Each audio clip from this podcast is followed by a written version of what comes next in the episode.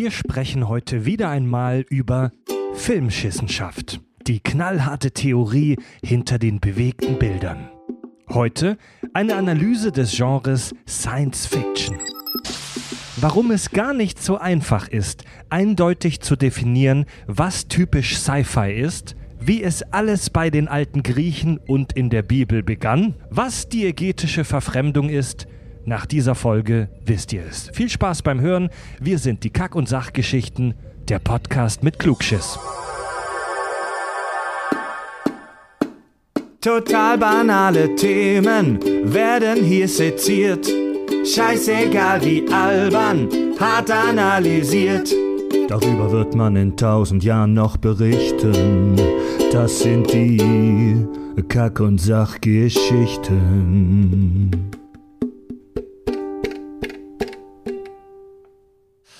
Herzlich willkommen bei den Kack- und Sachgeschichten im Kontaktverbot im Jahr 2020, auch heute im Videochat. Unsere große Corona-Content-Initiative geht weiter, jede Woche eine neue Folge. Ich freue mich, meine beiden an meine beiden Podcast-Androiden äh, hier mit mir zu begrüßen. Den einen, ich sehe ihn gerade im oberen Fenster, er trinkt gerade aus einem Gläschen Bier.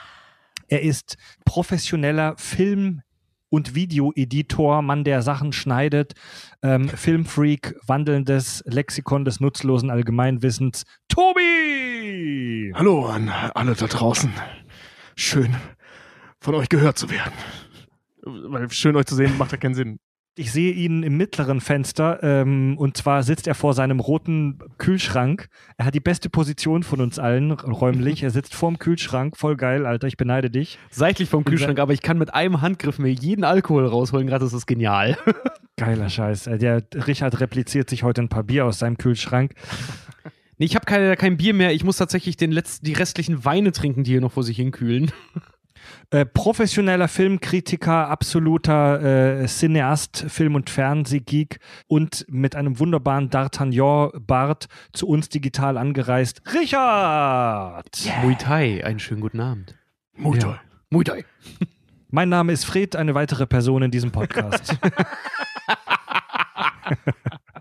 ja, was soll man ja. zu groß sagen? Der äh, vor seinen drei monitorigen, überstrahlten Bildschirmen am Arbeitsplatz sitzt und tatsächlich käsiger aussieht als Tobi und ich zusammen. Und das ist eine Leistung. Und, und beruflich kann man sagen, Fred macht genau das gleiche wie ich.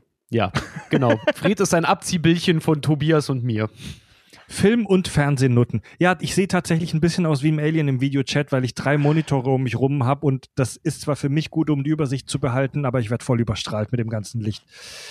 Leute, wir haben vor ungefähr einem Jahr ein wunderbares Podcast-internes Format ins Leben gerufen, Filmschissenschaft, wo wir über Filmtheorie einfach mal ganz knallhart und trocken und analytisch sprechen.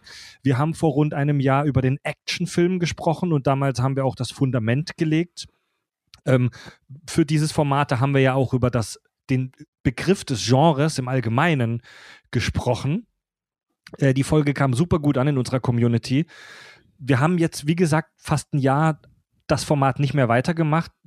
Das lag aber jetzt nicht daran, dass es uns nicht gefällt, oder? Echt? Fast ein Nö, Jahr? Einfach, wir hatten einfach andere Themen. Man, also dazu muss man ja sagen, unsere Themenfindung ist ja nicht so, dass wir unseren Redaktionsplan aufstellen und dann Dinge abarbeiten, sondern meistens nach der Folge besoffen. Ey, was machen wir eigentlich nächste Woche, Ja. Pinky? Keine Ahnung, Brain. Lass mal über das und das sprechen. Okay. Also ähm, ich glaube, das liegt eher daran, dass wir einfach Themen hatten, über Ja. die wir äh, sprechen wollten. Ja, Themenfindung Mhm. ist so ein bisschen on the fly bei uns halt irgendwie. Ich fand das halt auch. Ich fand das mit den Schissen. Wir hatten es auch ein paar Mal angedacht, ob wir es mal wieder machen und dann äh, war aber so, nee, wir müssen noch das machen. Nee, wir hatten uns jetzt auf das geeinigt und dann waren irgendwie Schnapsideen, die vorher kamen, wurden eh vorher umgesetzt. Ähm, aber ich finde Ja. das auch ganz gut, weil man muss seine Batterien, nachdem man äh, so ein bisschen aus dem Filmnähkästchen geplaudert hat, muss man sich auch wieder so ein bisschen aufladen. Also wir hatten beim, Ja, beim ja. Actionfilm, wir haben schon sehr viel rausgeballert. Danach war ich auch ein bisschen ausgelaugt, so filmwissenstechnisch, muss ich auch ehrlich sagen. Doch, wirklich, ich war ein bisschen K.O. danach. Also, ich hätte darüber ähm, noch stundenlang quatschen können. Ich liebe Actionfilme. Ja, ich auch, definitiv. Aber ich hätte nicht gleich die nächste Folge äh, gleich mit dem jetzigen Thema hätte ich nicht, hätte ich nicht also sofort Ja. nächste Woche aufnehmen Ja, können. gut. Ich glaube, der Grund, dass wir das so lange nicht mehr gemacht haben, war eher der große Respekt, den wir vor diesem Format haben, dass wir sagen, das wollen wir nicht hoppla hopp machen, sondern da wollen wir mal wieder was Großes machen. Und jetzt in unserer Quarantäne Corona Content Initiative, wunderbarer Zeitpunkt. Also die Folge heute wird ähm, schwere Kost. Da will Also man sich mal wieder beweisen, dass der Abschluss irgendwas Ja. wert ist. Also die Folge wird ziemlich, die Folge wird ziemlich äh, komplex heute, kann ich schon mal spoilern, aber die wird super geil und für Leute, die sich so ein bisschen für Filmtheorie interessieren, wird die super spannend. Leute, wir sprechen heute über das Filmgenre Science Fiction. Boah. Hey, das passt sogar, das war, ist sogar aus einem Sci-Fi-Film. Ja, ja, ganz aus genau. Inception. Ja. Das, das Bois ist aus äh, Inception. Und ähm, jetzt ist es so, dass das Thema heute so ein bisschen mein Patenkind ist. Äh, ich hatte ja auch meine, meine Bachelorarbeit, Tobi, Richard und ich sind ja alle drei so Filmstudent-Fuzis. Äh, ich hatte meine Bachelorarbeit ja auch zum Genre Science Fiction geschrieben. Das Thema ist so ein bisschen mein Steckenpferd heute. Aber ähm, ich wollte gerne von euch, weil ihr seid ja jetzt auch sehr wissend, probiert doch mal. Ich, also ich probiert doch mal. auf meine was für eine- Visitenkarte, was für eine Tobi da Ja, gerade sagen, was für, eine, was für eine tolle Ummantlung. Richard, Richard Ohme. Wissend. Also, ich kann jetzt schon mal vorweg sagen, die Definition des Genres Science Fiction, also was ist das überhaupt, ist super schwierig und komplex und ist nichts Einfaches. Ähm, versucht doch mal bitte beide so im, im Miteinander ähm, oder nacheinander, probiert mal nacheinander so einen Versuch, so in kurzen Sätzen unserem Alien, das jetzt auf die Erde kommt, zu erklären, was das Genre Science Fiction ausmacht. Ähm, also jetzt ohne mich tatsächlich äh, in großen Theorien darin vergraben zu haben, weil Fred gesagt hat, bereite dich nicht vor, guck nur Filme, was ich getan habe, was geil war, ähm, würde ich sagen, Science-Fiction-Filme sind im weitesten Sinne, ähm, ist das Science-Fiction ein Hybrid, äh, ein Genre-Hybrid, ähm, also zum Beispiel ein Action, also ein Hybrid aus Actionfilm oder Drama und, und Fantasy und so weiter, also wie zum Beispiel Star Wars. Ähm, und was es zu Science Fiction macht, ist die Erweiterung der filmischen Realität um etwas wissenschaftsbezogenes, das anders ist als unser, in unserer jetzigen Realität. Alter. Sprich Cold Mirror. äh, Black Wow. Mirror, die Idee dahinter. So, du, du nimmst ein, einen Fakt, den veränderst du. Das, das, also, ne, wie zum Beispiel, wenn du Inception nimmst, äh, äh, da ist, ich meine, das oder der Film wird von einem Actionfilm zu einem Science-Fiction-Film dadurch, dass man durch Träume reisen kann. Alles andere Mhm, scheint ja mhm. normal zu sein. Oder so, wie wir es kennen zu sein. Mhm. Ähm, also da beginnt das und das geht halt bis zu ähm, ja, High Sci-Fi, wo wir dann über Star Trek, über Expans und solche Sachen sprechen. Hm. Also Sci-Fi als erstmal müssen wir definieren, es ist ja ein Filmgenre. Ich glaube, es ist ein Hybrid.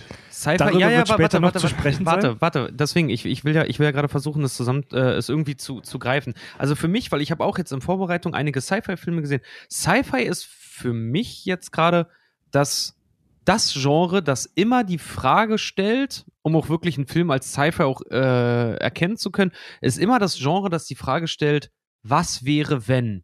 Und zwar nicht auf eine Figur Ja, genau. bezogen, sondern auf uns alle bezogen. Also, was wäre, wenn etwas universell Gültiges entweder geändert, erweitert oder neu interpretiert wird? Hm. Das, das, ist Das macht das Sci-Fi-Genre ja. aus mit der, mit der Prämisse dahinter, dass es immer, ähm, dass es sich immer um Technologie handelt, aber zum Beispiel nicht zwingend die Zukunft sein muss. Weil zum Ja. Beispiel, was ich zum Mhm. Beispiel auch jetzt festgestellt habe bei meiner Re Recherche, äh, Prestige spielt in der Vergangenheit, ist aber meiner Ja. Meinung nach ein Sci-Fi-Film. Auf jeden Fall. Das ist ein Äh, Science-Fiction-Film. Also wir, wir sehen ja, wir sehen ja wissenschaftliche Fiktion in diesem Film. Weißt Ja, du, also die, die praktische Weiterspinnung von Teslas Theorien. Ja, auf da, jeden ja. Fall. Ja. Und wie gesagt, Sci-Fi ist, ist für mich immer, ist immer für Sci-Fi hat immer die, die Wir-Frage im, im, Hinter, im Hinterkopf. Also halt einfach so, du kannst das an so vielen schönen Sachen äh, festmachen. Zum Beispiel, ich habe mir, ich muss mal kurz sagen, ich, ich habe ich hab zwei, drei Beispiele. Das ist zum Beispiel, äh, wenn du das an einigen Filmen halt machst, so Blade Runner zum Beispiel, ist halt die Frage nach Rechten der Menschheit. Matrix ist das Abgeben der Macht und Children of Men, solche Sci-Fi-Filme sind zum Beispiel so eine dystopische Zukunftsversion, ist aber auch ein Sci-Fi-Film. Äh, und für mich ist immer, wie gesagt, ein Sci-Fi-Film stellt immer die Wir-Frage. Das inter da interessiert das Individuum nicht, da geht es immer ums große Ganze. Ah, das da- das sehe ich anders. das sehe ich anders, aber Weil, äh, ähm, darf ich da jetzt schon drauf eingehen? Ganz kurz bitte, damit Okay. wir weiterkommen. Weil, äh, also du hast recht, wenn du zum Beispiel so Filme wie Interstellar oder Children of Men oder ähnliches nimmst oder auch Mad Max äh, ähm, und so weiter, ne? Diese ganzen äh, Dystopien oder ähnliches, äh, da sind es natürlich Wir-Fragen. Bei Star Trek ist es auch eine Wir-Frage. So, was wäre, Mhm. wenn der Mensch eine perfekte Gesellschaft hätte und jetzt weiterzieht? Ne, ähm, solche Dinge ja. Aber wenn du zum Beispiel Filme nimmst wie ähm, Prestige, da geht es nicht ums Wir, da geht es nur um ihn. Und was er damit nutzt, also die Technologie von Tesla, die soll ja gar nicht nach außen. Da geht es nur um ihn. Er ist der Einzige, der die nutzt und ansonsten zerstören. Nein. Oder auch bei Inception, da geht es Nein. auch, da geht's auch nicht ums Wir. Nein, Leute, ihr, nein, die pass auf, Diskussion warte, warte, geht, warte, ist warte schon ganz, sehr speziell warte jetzt. ganz kurz. Bei Prestige geht es ums Wir und zwar, wenn du es allgemein, da geht es um die Moralfrage. Hat Technik oder erweiterte Technik äh, stellt uns das moralisch vor eine Herausforderung? Das ist zum Beispiel bei Minority Report oder Gattaca ist das auch so. Ja gut, das stimmt. Ah ja, okay, da hast du recht. Ja, haben wir Deswegen. schon ein paar interessante Ja. Genrevertreter jetzt gehört. Also richtig geiler Scheiß. Also tatsächlich richtig gute Sachen, die wir jetzt schon äh, zusammengetragen haben. Ich lese mal kurz vor. Wikipedia defini definiert Science Fiction so. Science Fiction, Englisch Science, Wissenschaft, Fiction, Fiktion, also die Seit Wissenschaftsfiktion. neuestem Jahr einfach nur Siffy. Syfy ist ein Genre äh, im, äh, in Literatur, Film, Hörspiel, Videospiel und Kunst. Charakteristisch sind wissenschaftlich-technische Spekulationen, Raumfahrtthemen, ferne Zukunft, fremde Zivilisationen und meist zukünftige Entwicklungen. Meist, und ja. da, genau, das, das wichtige Wort hier ist meist. Auf 90 Prozent der Dinge, die man heute so als Sci-Fi äh, betrachtet, die Freaks sagen ja auch manchmal SF, ähm, trifft das sicherlich zu, aber nicht auf alle. Ich würde tatsächlich gerne mit euch jetzt mal in die Geschichte der Sci-Fi reingehen, wie sich dieses Genre überhaupt ähm, entwickelt hat und wo das herkommt und was für eine Entwicklung das durchgemacht hat. Äh, über ein absolutes Frühwerk der Science Fiction haben wir hier im Podcast schon gesprochen und zwar in unserer Doppelfolge über die alten Griechen. In der griechischen Mythologie gibt es die Story von Daedalus und Ikarus. Das ist, wenn man so möchte, Echt, der Ochsenficker? vielleicht, das ist, nee, nee, ja doch, Daedalus hat Also- die, Also das Nein, Daedalus- Ochsenfickgestell, das ist Sci-Fi? Der hat das gebaut, der hat den nicht gefickt, Mann. Ja, okay. Das war Also, Leute, wir reden, wir reden nicht über die Ochsenfick-Geschichte. Wenn ihr wissen wollt, was es damit auf sich hat, hört euch mal unsere griechische Mythologie-Folge an. Ähm, die bekannte Geschichte, in der Daedalus, der große Ingenieur, das Fluggestell für Icarus gebaut hat. Ja. Das ist Science Fiction, Ja. stimmt. oder? Ne? Ja. Klar, würde ich, würde ich auch genauso, genauso unterschreiben. Das ist die äh, Voraussicht dessen, wozu der Mensch mal in der Lage sein wird. Ja, aber du kannst, du kannst ja im Prinzip noch weitergehen. Ähm, ich müsste jetzt mal googeln, ich versuche das gerade so ein bisschen nebenbei zu machen, während ich rede, ähm, dass hier zum Beispiel die Geschichte der Arche Noah auch Science Fiction ist. Und ich glaube, die ist älter als die griechische Mythologie. Also, bin mir nicht wenn ganz wir sicher. das schwimmen, wirklich- schwimmen oder auf, der, auf, dem, auf, dem, auf dem Wasser fahren konnten die Menschen ja schon. Wenn, Nein, wenn nein, aber die Noah Arche, jetzt, ich rede von jetzt, der Arche, diese riesige, dieses Ja, Mann. riesige Teil. Also das ist ja ein Schiff, das zu der Zeit völlig unbaubar war. Leute, Also es ist schwierig, eine Bibelgeschichte Stopp. als Science Fiction Leute, zu betiteln. Disku diskut hängt euch mal bitte gerade, Okay. es tut mir wahnsinnig leid, aber diskutiert, hängt euch mal bitte jetzt gerade nicht auf solchen Kleinigkeiten auf. Ähm, wenn das muss wir, jetzt aber wir, ausdiskutiert werden. wir, werden, wir fassen das ja sehr breit. Guck mal, bei Icarus haben wir eine neue Technologie. Ich weiß, das klingt weird, wenn wir von Technologie sprechen bei einem Holzgestell, mit dem jemand fliegt, aber das ist eine neue Technologie. Bei der Arche Noah Story zum Beispiel haben wir ein Schiff, das so riesig ist, dass alle Tiere reinpassen. Genau, Das ist eine, das ist eine Technologie, die die Leute damals nicht hatten. genau. Der also jetzt, Turm, der Turmbau zu Babel in der Bibel könnte man, wenn man ganz weit das fasst, sogar fast auch als, Techno äh, als ähm, Sci-Fi-Story interpretieren. Nein, im, im Prinzip ist es das, weil ähm, also in der Lage waren die Menschen damals nicht, sagte Yoda, Ja. äh, so, solche riesigen ähm, Gebäude zu bauen. Also wir reden, wir sind nicht mal in der Lage, solche riesigen Gebäude zu bauen. Das Ding sollte bis in den Himmel gehen. Ja, wir haben Wolkenkratzer, Ja, aber wir kommen nicht darüber hinaus, so dann brechen die Teile irgendwann zusammen. Und ich, die haben den, wenn ich das recht im Kopf habe, nie zu Ende gebaut, weil dann wurden sie ja durch diese Sprachnummer unterbrochen. Aber Mhm. theoretisch waren sie in der Lage, einen Turm zu bauen, der so hoch ist, wie es damals technisch nicht möglich ist und heute nicht möglich wäre. Und bei der Arche halt genau das Gleiche. Also die, die Menschheit und die Schifffahrt war zu dem Zeitpunkt nicht so weit, als man die Geschichte erzählt hat, Ja. etwas zu bauen, das so ist. Das ist im Prinzip das gleiche wie, wie wenn du dir Star Trek anguckst. Wir sind auch nicht in der Lage, die Enterprise zu bauen. Ja. Na okay, gut. Unter, unter dem Aspekt gebe ich, dir- gebe ich dir recht, ja. Und als, als erstes wirklich klassisches Science-Fiction-Werk in der Literatur gilt dann Mary Shelleys Frankenstein 1818. Einer meiner So. absoluten Lieblingsbücher. Großartig. Geil, oder? Ja. Ich habe mir das so ich, cool. ich habe mir das als Hörbuch mal reingezogen, als ich im Krankenhaus lag und auf Drogen war. Das war echt abgefahren. Ja, vor allem, weil das alles so aus der Ich-Perspektive erzählt ist. Ich glaube, wenn man so schön aus, aus, auf Morphium ist, fickt einen das richtig. Ja.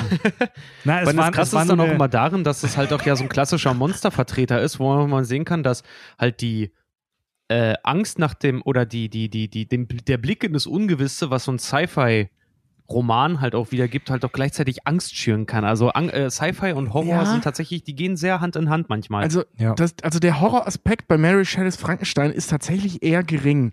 Ähm, also ich weiß, wir, wir ich, rede, ja ich jetzt rede über die Frankenstein-Filme zum Beispiel.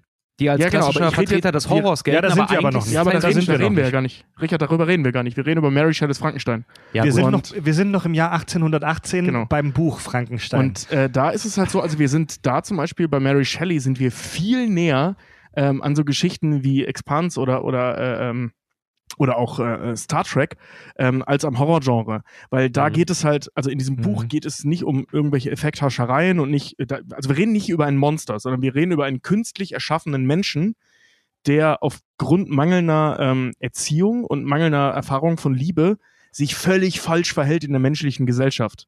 Die und Bücher das das alles Buch retropespe- äh, retropes retrospektiv äh, ähm, äh, durcherlebt. Ne? Also der hat Ja. das alles schon erlebt, ist jetzt in der Lage zu sprechen und zwar sehr, sehr gut sogar und erzählt uns praktisch diese Geschichten auf verschiedenen Ebenen. Und Ähm, ähm, deswegen sind wir, also wir sind eher in einem, in einem Gedankenspiel über künstliches Leben als bei Monstergeschichten. Das stimmt. Also bei in dem, im Buch Frankenstein geht es um diesen Wissenschaftler Frankenstein, der, wie du schon gesagt hast, Tobi, künstliches Leben erschafft. Der Ja. baut sich einen Androiden im Prinzip zusammen. Das, was Ja. die Leute im Jahr 1818 als einen Androiden angesehen hätten. Und in diesem, in diesem Buch ähm, beschreibt er wirklich, wie er Experimente macht und mit so Galvanismus, mit Stromschlägen Leichenteile äh, bewegt. Und für uns heute wirkt das natürlich super oldschool und alter Scheiß, 19. Jahrhundert und so. Für damals war das absolut neuartig, dass man Wissenschaft einbaut in so eine Geschichte. Allein das schon Ich war völlig sagen, revolutionär damals. Ich wollte gerade sagen, weil überleg dir mal halt einfach die, die Prämisse dahinter, halt äh, durch Stromschläge Leichenteile ähm, zum Leben zu erwecken. Äh, das ist auch, das ist wieder dieses äh, historische Foreshadowing. Überleg mal, womit man heute, äh, womit man Herz wieder zum Laufen kriegt. Mit Elektrostößen. Klar. Ja, klar. Also Ja. die Idee, dass das Elektrizität halt einen Körper äh, nicht nur schädigen, sondern auch gut tun kann, ist da schon verankert. So, Mhm. das ist schon echt clever. Also Sci-Fi Und sind so ein bisschen, sind immer die, ich sage ja immer, die, die die Frage stellen, was wäre wenn? Was, wenn das Ja. möglich wäre? Im Laufe des 19. Jahrhunderts kamen dann immer mehr Geschichten, in denen, naja, ich sag mal, wunderbare oder merkwürdige Ereignisse mit mehr oder weniger wissenschaftlichem Hintergrund erklärt wurden. Stichwort Jules Verne zum Beispiel. Auch mega Ja. cool. Mhm. Das sind halt dann immer so Abenteuergeschichten, wo die so ein bisschen over the top gehen und das wird dann mit so einem leicht wissenschaftlichen Anstrich versucht zu erklären. Ja, Ja, und vor allen Dingen das ja in- in, Übertriebene, ähm, das 1000 Übertriebene, das, das Nicht-Menschen, das Greifbare wird halt mit Wissenschaft erklärt, wie 20.000 Meilen unter Meer halt so, ne?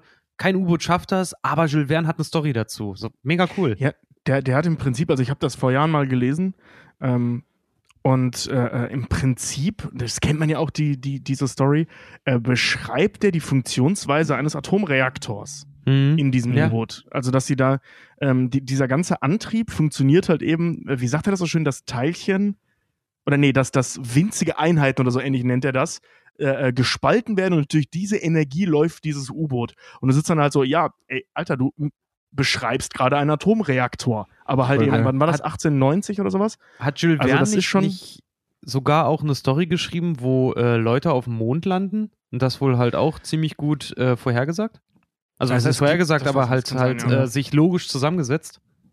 Also es gibt von Jules Verne, ähm, fuck, wie war der Titel der Geschichte? War der auch die Reise zum Mond? Die habe ich auch mal als Hörbuch Von der Erde zum Mond. von, der, Erde zum Mond. Genau, ich wollte Genau. sagen, ich kenne das auch. Die, Genau, die habe ich auch als Hörbuch mal konsumiert. Tatsächlich geht diese Story aber zu 90 Prozent spielt die auf der Erde und 90 Prozent der Story besteht aus so einem Waffenclub, die darüber diskutieren, wie sie es schaffen, ein Projektil zum Mond zu schießen. Und am Ende wird aus Versehen dann ein Mensch mitgeschossen und verreckt dann auch da in der Umlaufbahn vom Mond. Das sind aber die letzten fünf Prozent vom Buch. Aber das kann ich auch empfehlen, das ist mega spannend. Ja.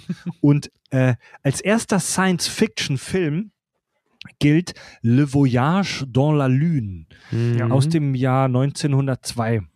Die, äh, der gilt- Klassiker mit dem Mondgesicht, ne? Ja, gilt auch als einer der aller, allerersten aufwendigen Kinofilme. Da schießen die einen Menschen zum Mond und er landet dann auf dem Mond und auf dem Mond trifft er dann irgendwelche Aliens, die da, die da absiffen. Und das war für die damalige Zeit ein absoluter Blockbuster. Das war Und- so das Terminator, das war so das, das Terminator beziehungsweise Transformers des, des Jahres 1902.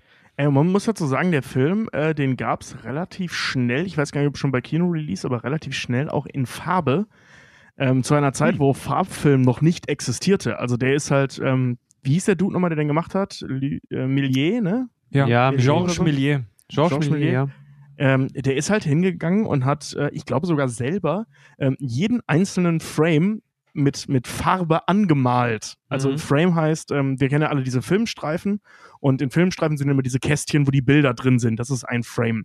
Und ähm, die haben, glaube ich, damals, wenn ich mich recht entsinne, mit 16 Frames die Sekunde gedreht. Der Film geht, glaube ich, neun Minuten oder sowas. Oder Nee, 10. das war noch Handkamera, Tobi. Das waren äh, 8 bis 12 Frames, je nachdem, wie schnell der Kameramann gedreht hat. Nee, wirklich. So, ah, stimmt, ja, stimmt, okay. nachdem, wie schnell Ja. er gekurbelt Doch, doch, doch, Ja. auf jeden Fall. Ja, du ja, musst dir mal, stimmt, musst dir stimmt, mal ja. Making-of. Es gibt sogar Making-of-Aufnahmen von ähm, Charlie Chaplin-Film. Da siehst du richtig, wie der Kameramann äh, halt wirklich versucht, gleichmäßig zu Mhm. drehen. Heute passiert das automatisch. Früher musstest du halt gleichmäßig Ja, drehen, weil stimmt. sonst ging der Film, wurde der Film zu schnell belichtet. Voll geil. Ja, aber der hat halt, äh, ähm, das muss man ja wegtun. Sagen wir mal im Schnitt, der hat 10 Frames gehabt, also 10 Bilder pro Sekunde. Der Film geht dann irgendwie was, wie gesagt, 16 Minuten geht er, glaube ich. Ähm, geht 16 Minuten, kannst du ja durchrechnen, ne? Also 16 Minuten, wie viele Sekunden das sind, A, 10 Bilder hat er mit der Hand oder irgendwer mit der Hand angemalt, Hm. damit dieser Film in Farbe stattfindet. Total abstrus. Der ist noch nicht lang. Ja. Ich glaube, der ist nur 15 Minuten lang oder so, aber Ja, das 16 zur Minuten damaligen, ja, zur damaligen Zeit halt ein absolutes, absolutes Ding irgendwie, ey. Ja. Das ist auch total Und heftig, wenn ihr, wenn ihr mal gesehen habt, ich habe den im Studium gesehen, äh, der hat auch für die Zeit, der hat äh, wahnwitzige Effekte, also wie gesagt, für die damalige Zeit wahnwitzige Effekte damit eingebaut. Der hat Doppelbelichtungen und schon die ersten Blenden und Schwenks und so, äh, nicht Schwenks, äh, halt Blenden und Wischeffekte und sowas da halt drin gehabt. Und wie gesagt, do Film doppelbelichtet und äh, Mhm. Perspektivwechsel und sowas. Alles, also wirklich krasser Scheiß. Ja. Hat man nie, Das- hat man, hat man danach erst wieder bei Fritz Lang dann gesehen.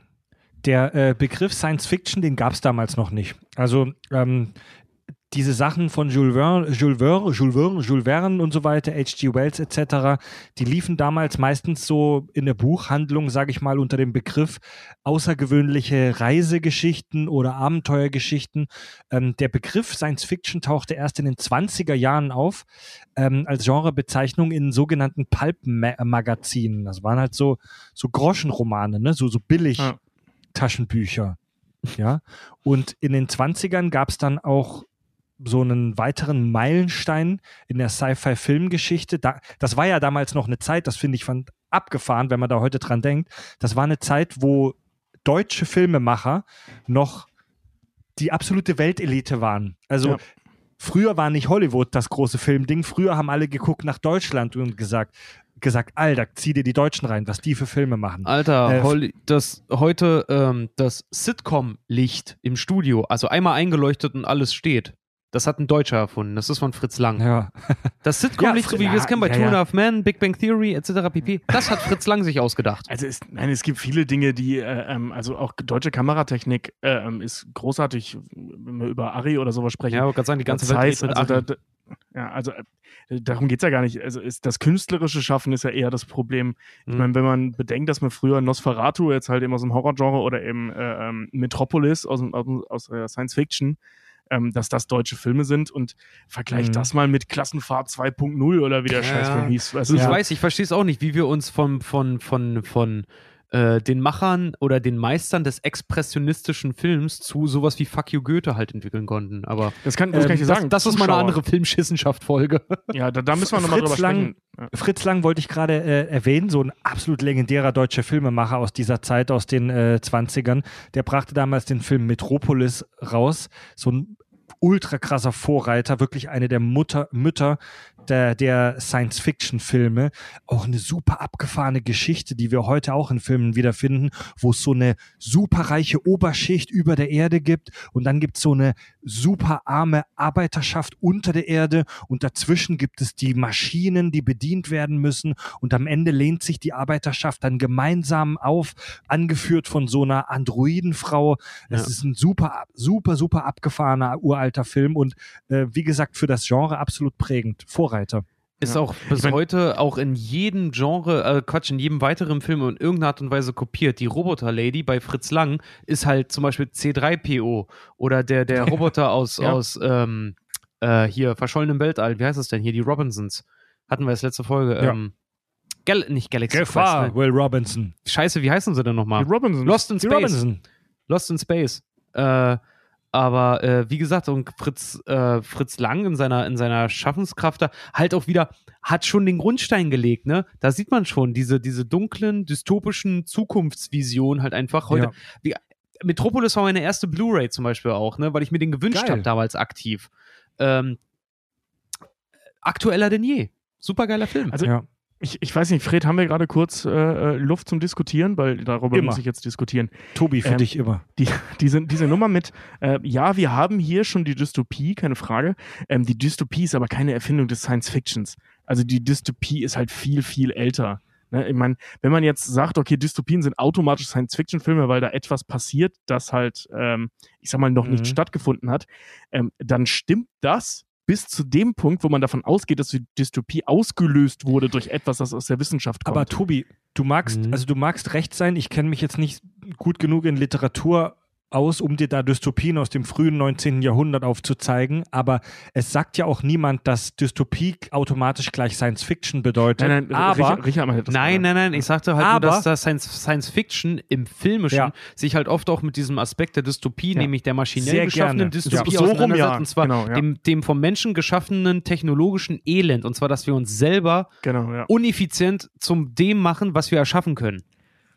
Also Ja, nee, so rum, ja, nee, weil du hast es gerade andersrum ausgedrückt. Und deswegen war ich gerade ein bisschen Okay, irritiert. gut, war, war Ja. so nicht gemeint. Ja, ja, nee, Aber so, so rum auf jeden Fall. Also gra- gerade dieser Punkt, Entschuldige Fred, aber gerade gerade dieser Punkt, äh, ähm, den, ich finde den total spannend, dass halt die Science Fiction im Prinzip von Anfang an, wenn man so will, also seit Metropolis, ähm, davon ausgeht, oder halt auch schon hier bei, bei äh, von der Erde zum Mond von Jules Verne, davon ausgeht, dass der Mensch sich durch, durch die Technologie zugrunde richtet. Wenn Ja, wir jetzt von, von der Erde zum Mond, okay, da sterben sie dann halt, weil, weil die Idioten sind. Aber Metropolis, da ist das ja tatsächlich ähm, Teil der Gesellschaft. So, ne?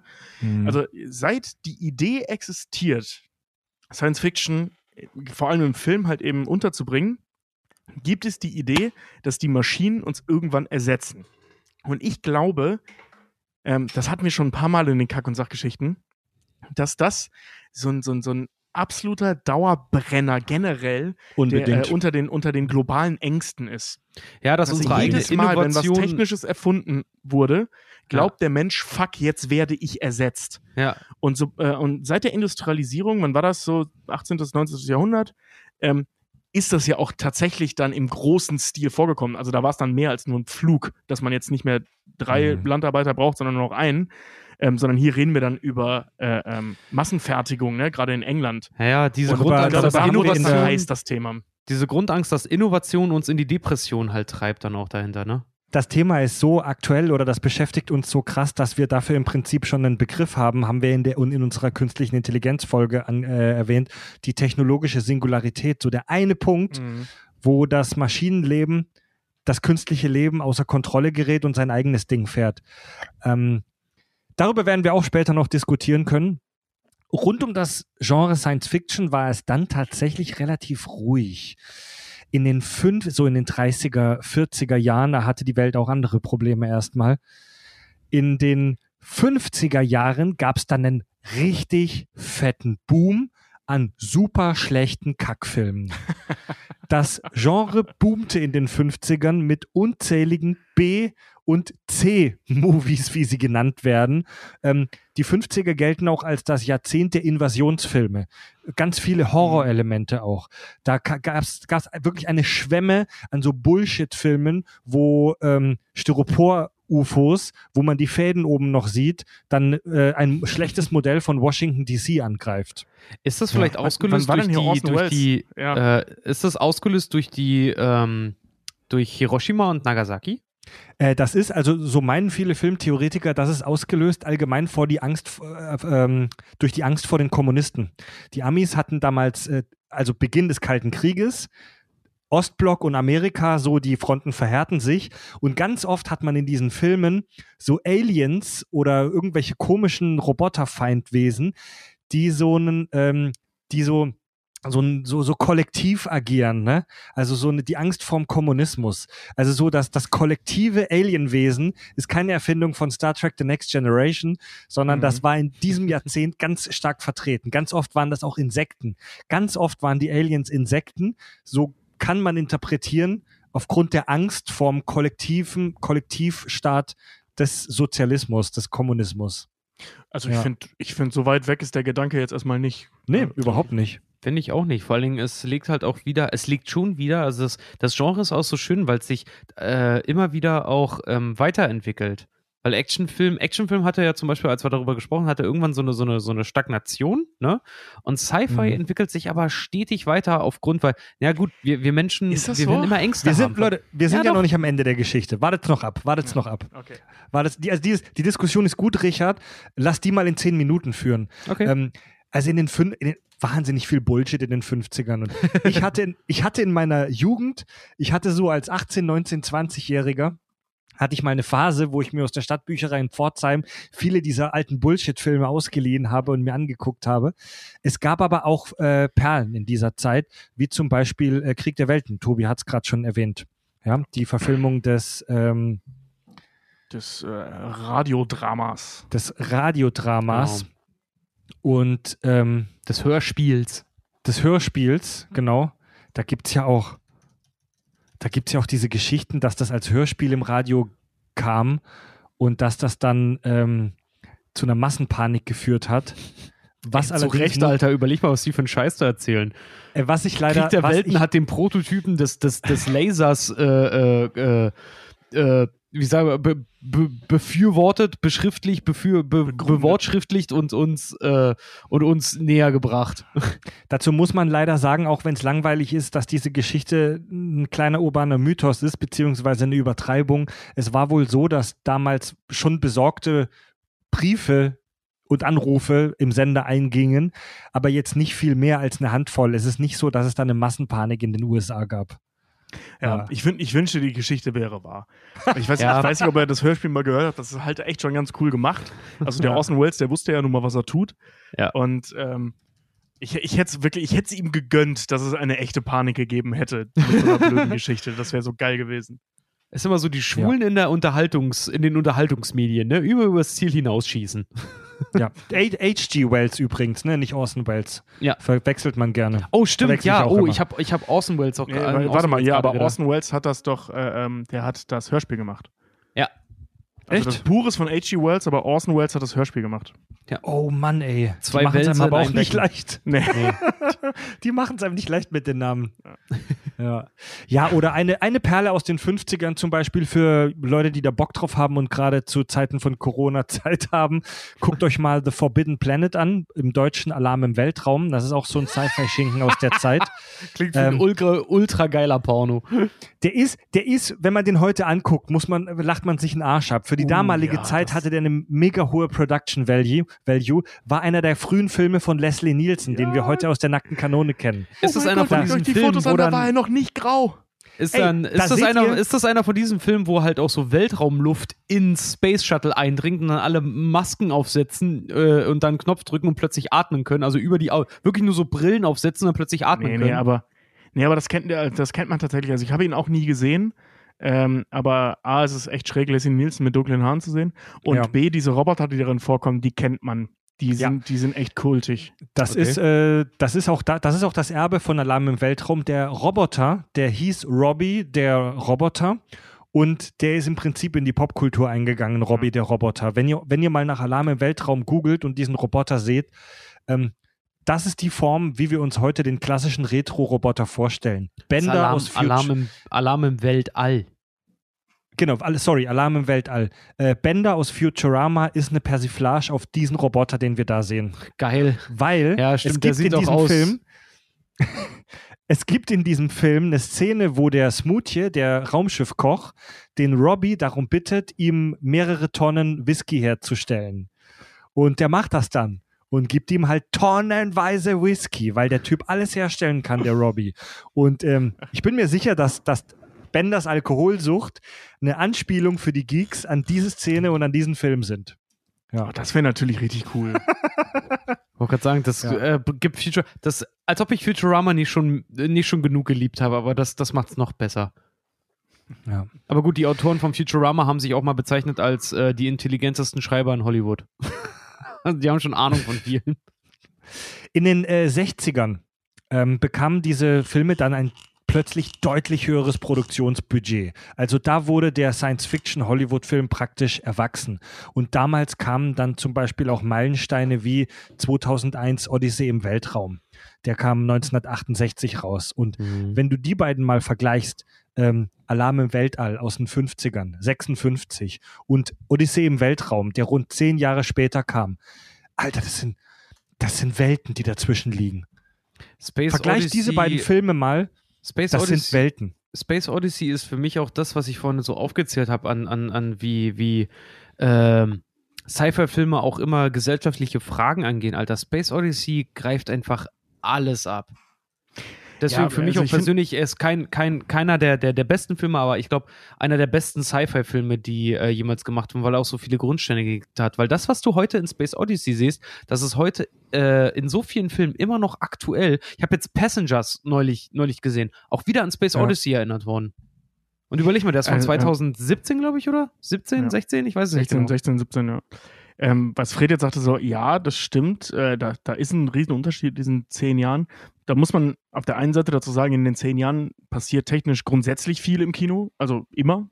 Hm. Und ähm, also du kannst ja auch die 20er nicht mit den 30ern vergleichen, rein äh, technisch jetzt. Nee, Das alleine Ton und man, man Farbfilm. unter. Jetzt lass mich doch mal ausreden, Alter. und äh, ähm, äh, was wollte ich jetzt noch sagen? Genau. Und Odyssey im Weltall ist natürlich, spielt er so ein bisschen außerhalb der Konkurrenz, würde ich jetzt persönlich sagen, weil äh, wenn man sich jetzt Alarm im Weltall anschaut und ähm, ich sag mal die Macher dahinter, dann ist das nicht das gleiche wie Stanley Kubrick, so kacke Mhm. ich ihn auch finde, aber er ist halt also äh, rein, rein objektiv betrachtet ein fantastischer Filmemacher. Also da ist es so ein bisschen, als würdest du den Batman von 89 mit Nolans Batman vergleichen. Ähm, so, Mhm. ja, jeder, jeder hat seine Daseinsberechtigung auf seine Art und die sind beide schön auf ihre Art. Ähm, aber so rein handwerklich ist, spielt das eine in einer anderen Liga als das andere. A, weil da, okay, in dem Fall jetzt 20 Jahre zwischenliegen und B, weil, weil die Erzählstruktur des Regisseurs und auch die Quali Erzählqualität ähm, sich im Laufe der Zeit und auch der Person halt so stark verändert haben. Mhm. Und was ich noch zu, zu ähm, Space Odyssey sagen muss, äh, ich finde den total kacke. Ich, ich hasse diesen Film. Space, Space Odyssey ist ein Film, da Ja. bin ich jetzt mal ganz ehrlich und offen. Ähm, der ist nicht hundertprozentig gut gealtert, weil der so langsam und Ja. so ruhig ist. Ja. Das ist jetzt, Leute, wir sind hier unter uns im Podcast. Das ist ein Film, den guckst du dir an, wenn ihr zwei gute Kumpels am Start habt und ihr was zum Kiffen habt. Ja. Ja. Ich bring's, also nicht, dass ich sowas machen würde. das ist ein Film, den man überzuckert sich anguckt. Ich fand halt Space Ja. Odyssey immer dahingehend geil, weil er so viele Grundsteine gelegt hat für heutige Filme. Dafür, dafür lobpreise ich den sehr. Ich gehe vollkommen damit, dass Ja. ich äh, bei Tobi, dass ich sage, der ist mir auch, der ist mir um einiges viel zu langsam mittlerweile. Aber es war halt die Zeit Ja. damals. Und was ich halt bei Space Odyssey nee, halt das so war geil Kubrick finde, damals, das war nicht die Zeit damals. Doch, auch. auch. Äh, das war also auch ja, Zeit, Alter, war langsamer als heute, aber Nee, äh, ja. Space Odyssey ist selbst für, für, für die damalige Zeit ein extrem langsamer Film. Ja, aber da, ich, ich finde das halt so geil. Also ich liebe Space Odyssey dafür, dass jeder zu dem Film halt eine Meinung hat, dass die manche ihn lieben, manche ihn hassen, er von den Kritikern geliebt und zerrissen wurde zum Beispiel halt auch und dass er halt Mhm. auch alle, alle möglichen Aspekte äh, halt äh, Aspekte halt, halt auch ausgeschöpft hat, äh, größtenteils auch aus dem Genre schon, weil selbst wenn du ihn hast, guckst ihn wahrscheinlich noch, äh, vielleicht sogar auch, also vielleicht, wahrscheinlich ein zweites Mhm. Mal sogar, weil beim ersten Mal, du, der Film ist so gemacht, dass du ihn beim ersten Mal gucken überhaupt gar nicht verstehen kannst. und wie viele, wie uns- viele schlecht geschriebene Bachelorarbeiten und auch Hausreferate und Shit haben wir über, über Space Odyssey gelesen während unseres Studiums. Also dieses Thema beschäftigt halt sagenhaft viel und da, dafür muss ich sagen, lobe ich den Film. Also wenn wir uns wirklich mal an harten Stoff ranwagen wollen, können wir irgendwann gerne mal eine Folge machen. Der Film ist anstrengend von heute, vom heutigen Standpunkt aus, aber da Ja, kann man auch voll. viel rauslesen. In den 70ern ähm, gab es dann immer mehr Vertreter im Mainstream-Kino und damals waren Oh. fiese Entschuldige, ich möchte an einer Ja? Stelle noch reingrätschen. Ich finde, du hast einen wirklich, wirklich wichtigen Film ausgelassen aus den 60ern, von 68 auch. Und ich möchte dich dafür rügen, dass du das getan hast. Denn nicht nur ist auch Barbarella von 1968, sondern Trash. vor allem auch Planet der Affen. ja, Planet Stimmt, der Affen. Planet der Affen. Und Planet der Affen 1, Punkt ein, äh, also erstmal in die eine Richtung wieder. Stanley Kubrick war sehr langsam in dem Film für die Zeit. Also das kannst du im Planet der Affen mal sehr viel schneller. Ähm, und Planet der Affen, so blöde der auch ist und so mies der auch gealtert ist, ähm, das ist kein unwichtiger Film für die, für die äh, äh, Geschichte. Ja. Also diese, ähm, für, oder für die Filmgeschichte.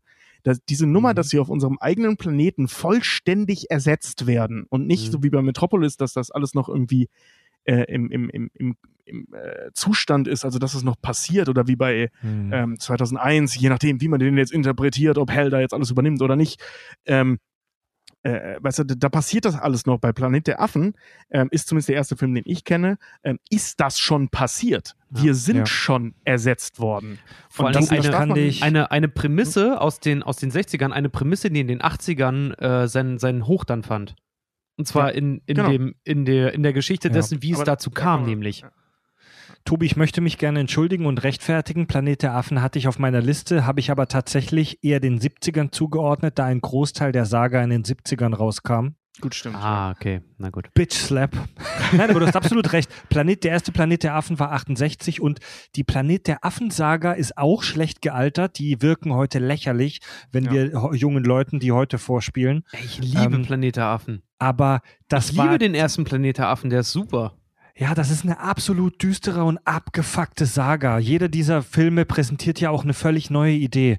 Das ist ja, Ja. nicht so, dass die aufeinander äh, sequelartig direkt aufbauen, sondern jeder Film spielt so ein bisschen in einem neuen Universum, was zwar mit Affen zu tun hat, aber in jedem Film kriegen wir eine neue Grundidee präsentiert. Aber weißt du, was mir Planet der Affen vor Augen führt, beim, gerade beim Thema Sci-Fi und beim Thema Film? Und zwar einen wichtigen Aspekt, und zwar, äh, dass ich das Absurde oder die Übertreibung als Stilmittel akzeptiere, als Zuschauer. oh, darauf, ich kann dir später noch erklären, Mhm. wieso das nicht zutrifft.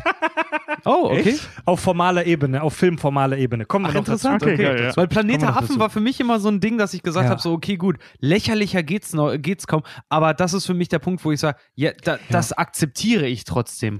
Ich, ich, ich, bin da, ich bin da bei dir. Ähm, also ich will jetzt die Diskussion nicht, jetzt geht es um Emotionen. Ähm, ich bin, ich Ja. bin da voll bei dir, Richard. Ich glaube, das liegt bei Planet der Affen aber auch viel daran, weil der ist, sorry, das ist wirklich lächerlich. Ähm, es gibt ja, Ja, Gott ganz sei genau, Dank, weil weil, die auch so Story so, ja, also cheesy die ist. Story ist ja fantastisch. Und äh, da gibt es ja Gott sei Dank diese, diese Neuauflage, die das ins 21. Jahrhundert transportiert hat, die Grundidee, was ich toll finde, die ich auch fantastisch finde, diese Trilogie. Ich mag den Ähm, auch total. Aber was Planet der Affen, glaube ich, hatte, weswegen wir ihm verzeihen, dass das so doof ist, ähm, der ist halt echt gut erzählt.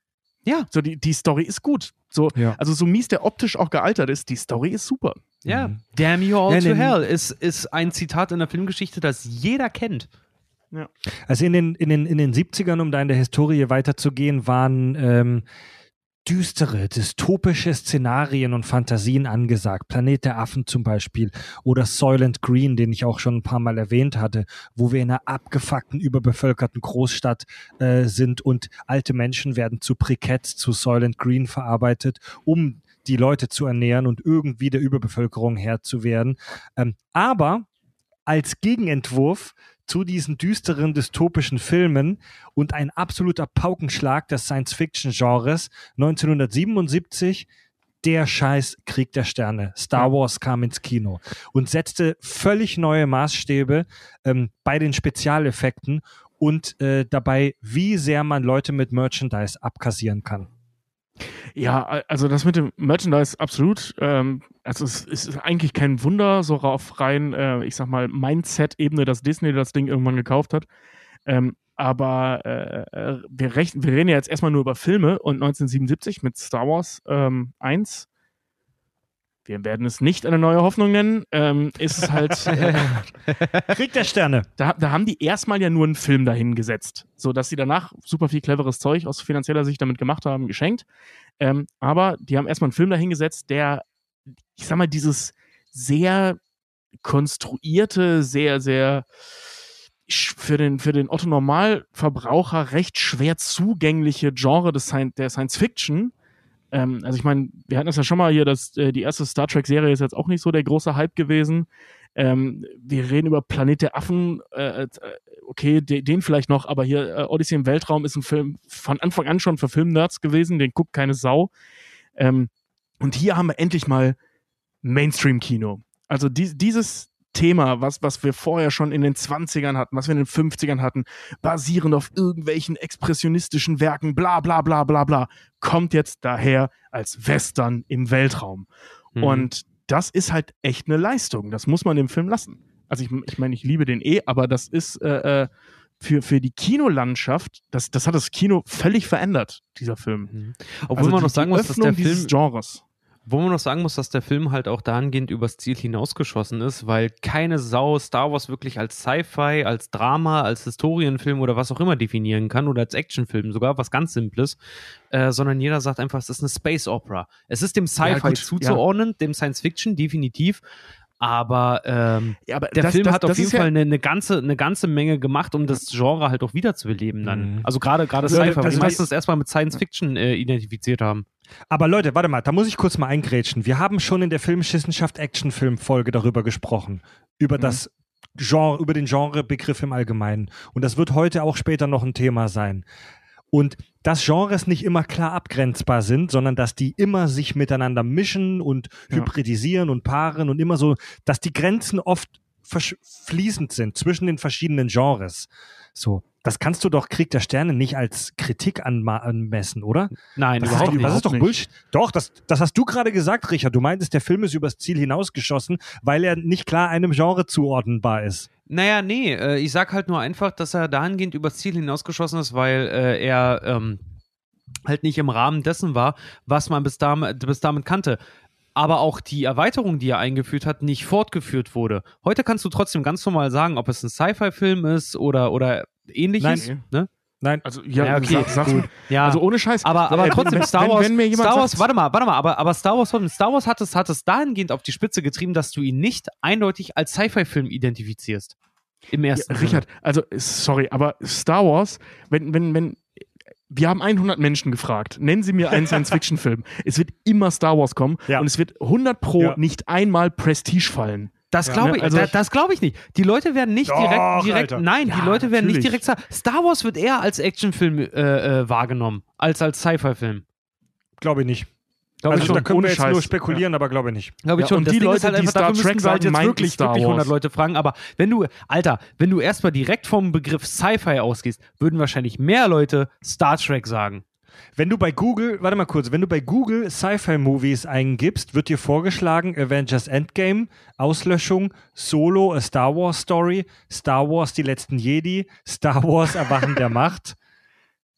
Also äh, Star Wars, ich meine, das, das also aus rein wissenschaftlicher Sicht betrachtet oder aus geistwissenschaftlicher Sicht betrachtet, ähm, ist Star Wars eben kein richtiger Science-Fiction-Film, das wird noch zu erklären sein ähm, weil ja. er vielleicht zu hybridisiert ist und, und andere Erzählstrukturen hat. Aber es ändert ja nichts daran, dass für den Otto-Normal-Zuschauer, auch für mich, ähm, Star Wars in erster Linie ein Science-Fiction-Film ist. So, dass, also, dass der rein, wie gesagt, rein technisch eigentlich ich weiß es, eher ich weiß es nicht. das ich, ist ich oder denk das da nur ist. An unsere, ich denke da nur an unsere Unterhaltung, als wir über Star Wars gesprochen haben und Fred uns auch fragte, welchen Genre würden wir den zuordnen wir wirklich tausend Sachen eingeworfen haben und uns am Ende wirklich auf die beste Bezeichnung, die Space Opera, geeinigt haben, die Leute, natürlich ist, auch das Thema Sci-Fi natürlich auch mit ja. beinhaltet. Ja, aber das Die war ja auch in einem Rahmen, in dem wir äh, ähm, ernsthaft darüber nachdenken mussten und nicht, nenn mir den ersten äh, Star- äh, Sci-Fi-Film, der dir einfällt. Also die Also- Diskussion ist tatsächlich auch, muss ich leider sagen, eher unwichtig. Also ob Star Wars Du jetzt, bist nee, sorry, das sage ich jetzt einfach mal ganz frech, ob Star Wars jetzt mehr Star äh, Science Fiction oder mehr Science Fantasy oder mehr Western oder mehr Drama oder mehr Action ist, so ganz ehrlich, die Diskussion bringt uns jetzt auch nicht wirklich weiter. Nee, tut, tut's auch immer Nee. nicht. Wie gesagt, es ist ein Und Space so Opera. geil war Star Wars dann auch wieder nicht. Aber was man sagen muss ist, und da kommen wir wieder zurück zur SF-History, Star Wars war ein mega krasser, ein, ein wirklich ein Urknall, äh, würde ich fast schon sagen, für das Mainstream-Sci-Fi-Kino. Der setzte völlig neue Maßstäbe in Sachen Spezialeffekte und führte im Prinzip ja auch digitale Tricktechnik ein, nicht Mhm. nur für Sci-Fi, sondern für, das, für die gesamte Kinowelt. Und ähm, die 80er und 90er, die darauf folgen, ähm, waren im Prinzip gekennzeichnet davon, dass sich Blockbuster gegenseitig überboten haben. Mhm. Ähm, digitale Tricktechnik entwickelte sich in einem rasanten Tempo. Die 80er und 90er waren im, ich fasse die gern zusammen, waren für das Science-Fiction-Genre im Prinzip eine Aufholjagd der Rekorde. Ein Rekord jagte den nächsten.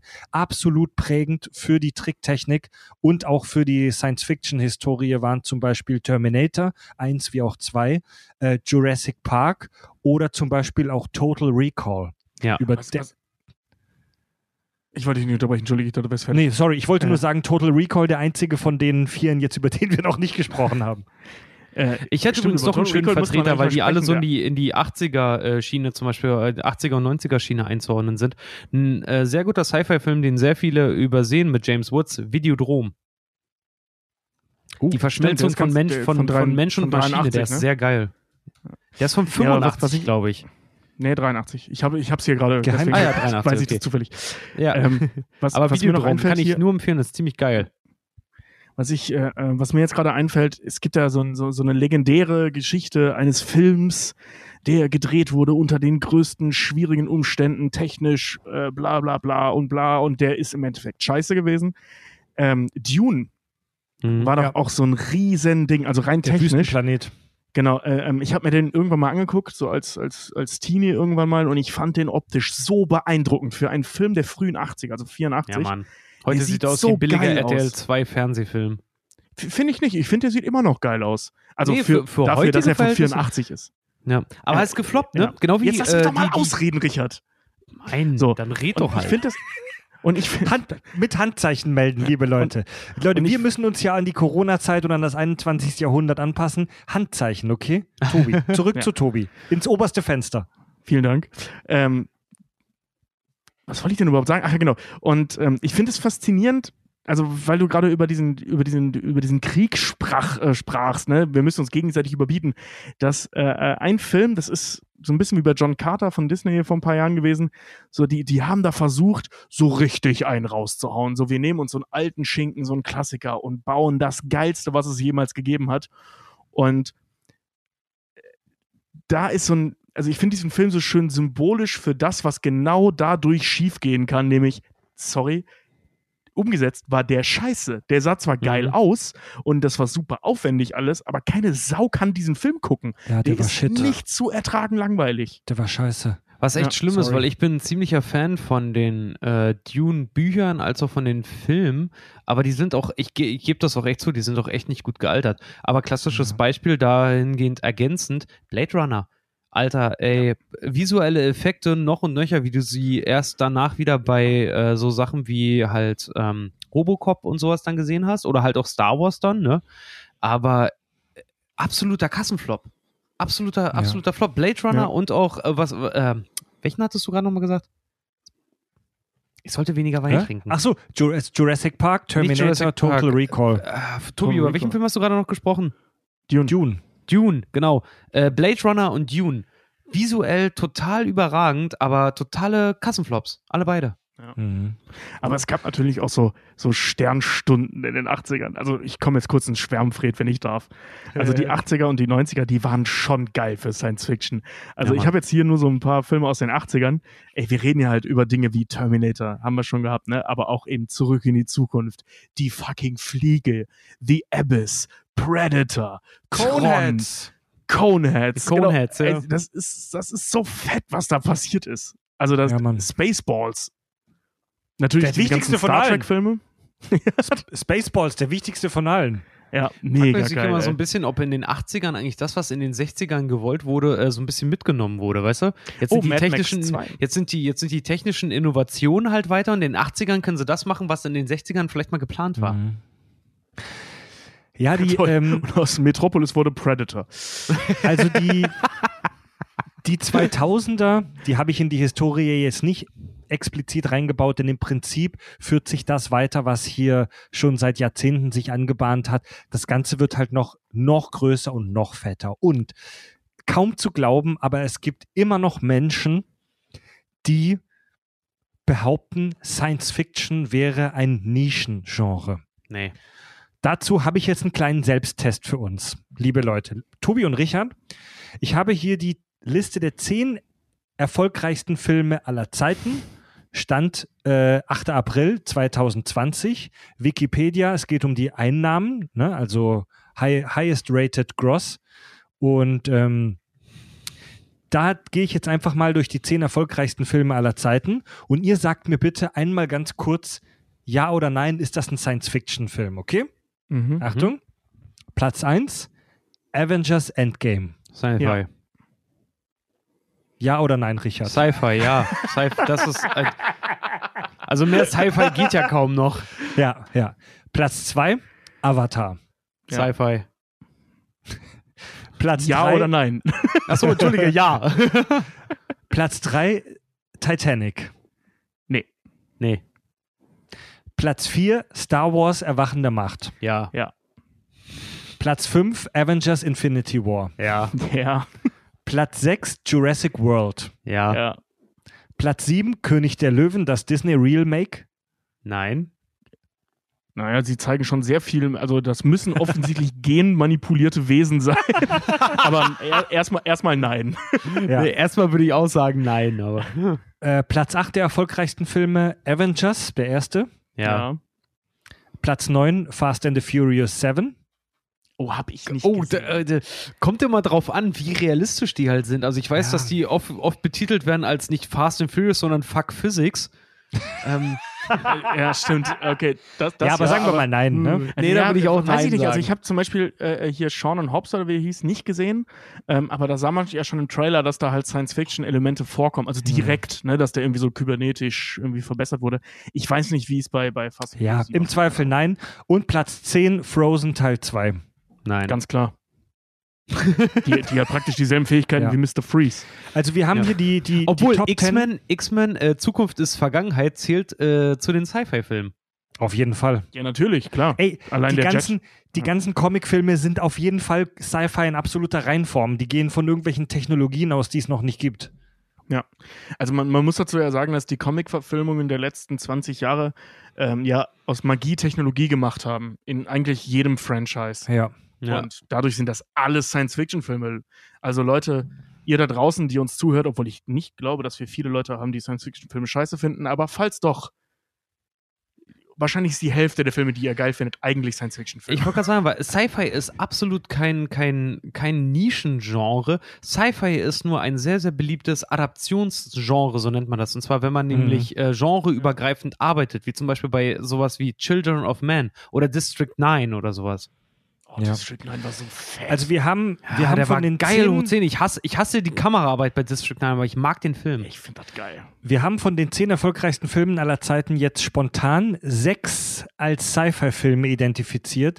Ähm, ich habe, das gehen wir jetzt nicht im Detail durch, aber bei den Top 10 bis Wieso? Laut, 20 laut Tobi sogar sieben, weil Tobi äh, glaubt ja, dass Schiffe echt so ein Riesending sind, laut Noah. und König der Löwen. Nein, nein, nein, nein, nein, nein. Richard, hast du mich falsch verstanden. Titanic ist kein Science-Fiction, denn das basiert auf realen Tatsachen. Ich Ja. habe König der Löwen zu Science-Fiction gezählt, weil ich glaube, dass das genmanipulierte Mutanten sind. Also das war ja jetzt natürlich nur eine ganz kurze Stichprobe, die wir genommen haben mit den zehn größten Filmen aller Zeiten, erfolgreichsten, sechs davon Sci-Fi. Also man kann spontan schon wirklich sagen, Sci-Fi ist alles andere als ein Nischengenre, sondern es ist tatsächlich das umsatzstärkste Genre, das unser Kino nicht nur momentan, sondern seit Jahrzehnten hat. Ja. Ähm, Sci-Fi kombiniert mit Action vor allen Dingen. Noch dazu, weil sie halt auch immer so äh, am, am kurz vorm nicht machbaren in der Technik halt auch laufen. Also all die Filme, die du darauf gezählt hast, sind halt auch technische Meilensteine jedes Mal gewesen. Ja, vor allem Predator. Aber ähm, was, was wollte ich sagen? Genau. Aber ich, äh, ich weiß nicht, ob es eine Überleitung ist. Ich benutze es jetzt mal als Überleitung. Ähm, es gibt schon etwas sehr Nischiges am Sci-Fi und das ist halt das, dieses High-Sci-Fi, ähm, wie man das nennen kann. Und da sind wir halt eben bei Dingen wie zum Beispiel The Expanse jetzt aktuell oder eben auch Star Trek aktuell, obwohl es ja, Mhm. obwohl Picard ja wohl sehr mainstreamig läuft. Ähm, aber es gibt halt, oder The Arrival jetzt vor, vor drei, vier Jahren oder wann er rauskam und so. Also es gibt im Science-Fiction-Bereich ähm, diese, diese, diese Unterkategorie, das hatten wir schon ein paar Mal im, im, äh, in den Kack- und Sachgeschichten, das High Sci-Fi oder wie sieht das? Ich glaube, High Sci-Fi nennt sich das, ne? Und da wird's dann halt richtig nerdy. Ne? Also da reden wir dann halt Ja. nicht mehr von Robert Downey Jr., der coole Sprüche ablässt, während er in einem magischen, schrägstrich technischen Anzug sitzt, Mhm. ähm, sondern wo es dann halt, wie zum Beispiel bei The Arrival, ähm, um Kommunikationsstrategien geht und nicht mehr Ja. um Krieg oder ähnliches. Das, was, also Oder um der, der Begriff, künstliche Intelligenzen wie bei Ex Machina oder solche Sachen dann. Genau, Also, den Genau, ja. Begriff, den Begriff High Sci-Fi habe ich auch schon gehört. Ich glaube, der bezeichnet eher so Sachen, die sehr weit in der Zukunft sind, während Low Sci-Fi sowas bezeichnet wie, hey, wir sind hier in einer realistischen Welt im Jahr 2025, es gibt nur eine neue technische Erweiterung. Aber was du meinst, Tobi, ähm, Mhm. Es gibt bei Freaks, also das ist nichts, was der Normalo tatsächlich benutzt, so ein Ausdruck. Und bei Freaks gibt es so die Unterteilung in Hard Sci-Fi und Soft Sci-Fi.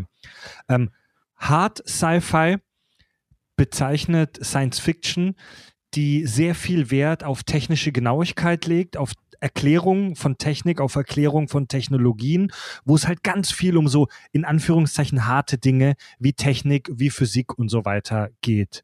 Ja, und da ist Star Trek tatsächlich noch eher ein ich sag mal, ausgeglichener Vertreter. Also es gibt da Mhm. gerade so in der Romanwelt gibt es ganz krasse Bücher, wie zum Beispiel vom Autoren Stanislav Lem, den ich mega geil finde, wo über Kapitel hinweg beschrieben wird, wie genau die Kommunikation mit den Aliens oder wie jener und dieser Antrieb jetzt funktionieren.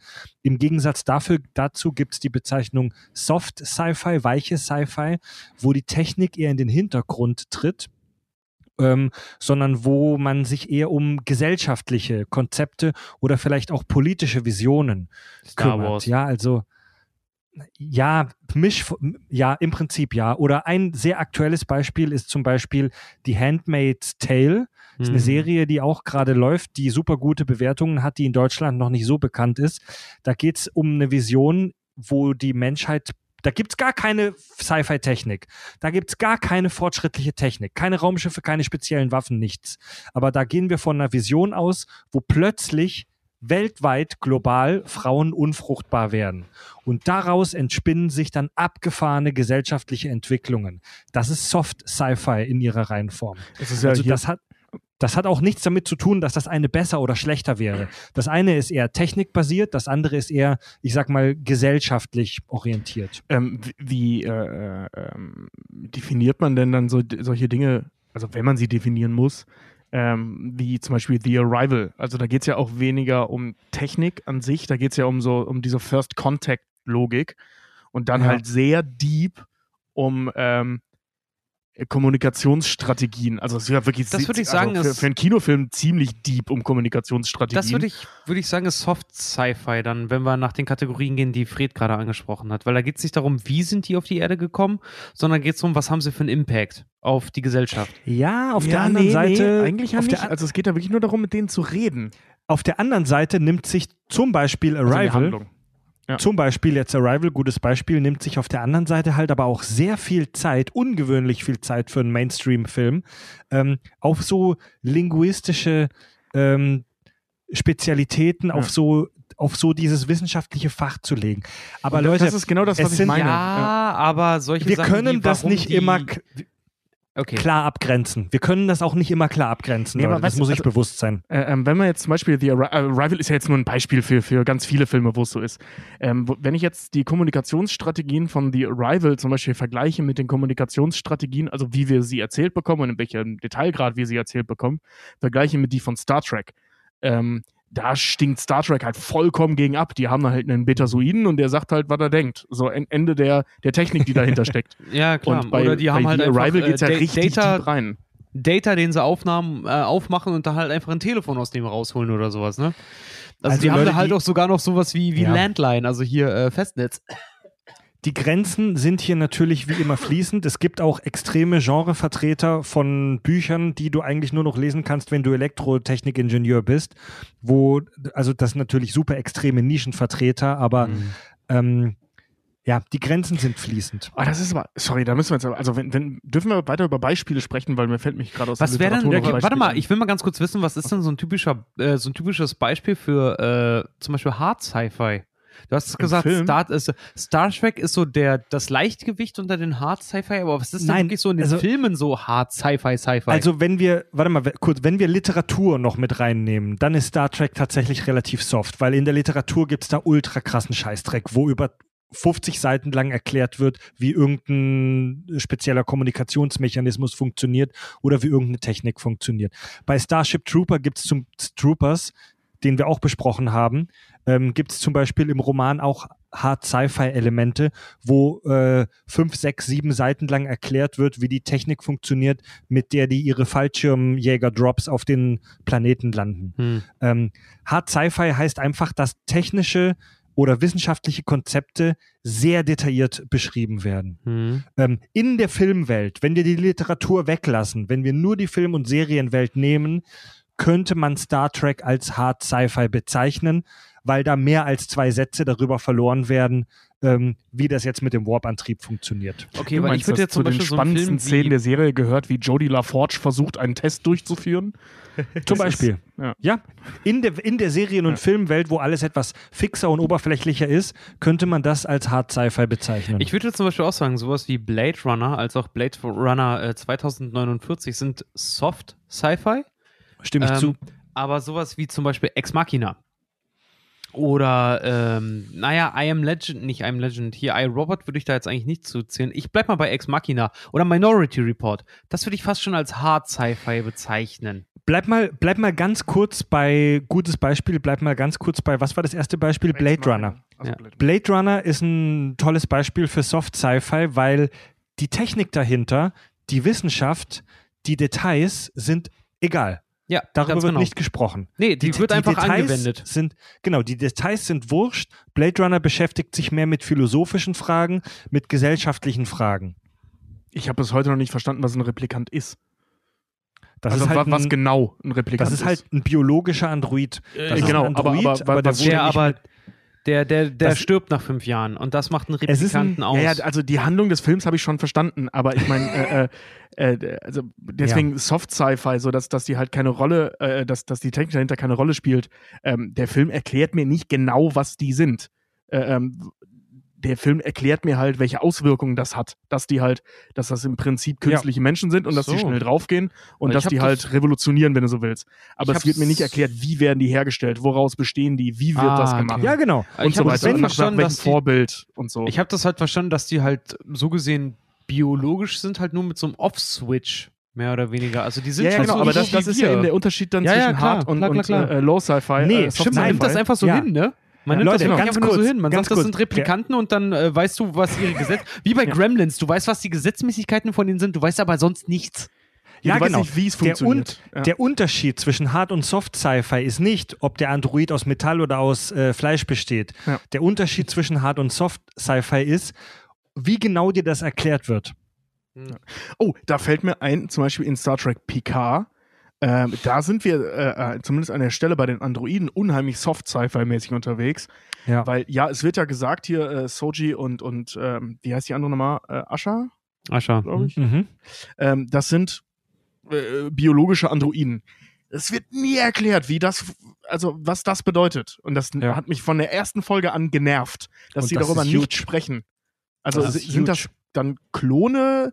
Ist das Frankensteins Monster? Keine Ahnung, wir sehen ja nachher nur noch diesen, diesen, diesen Golem, aber das ist ja nochmal was völlig anderes. Also, das ist irgendwie, das fand ich ein bisschen doof, muss ich sagen. Ja. Leute, jetzt wird's ernst.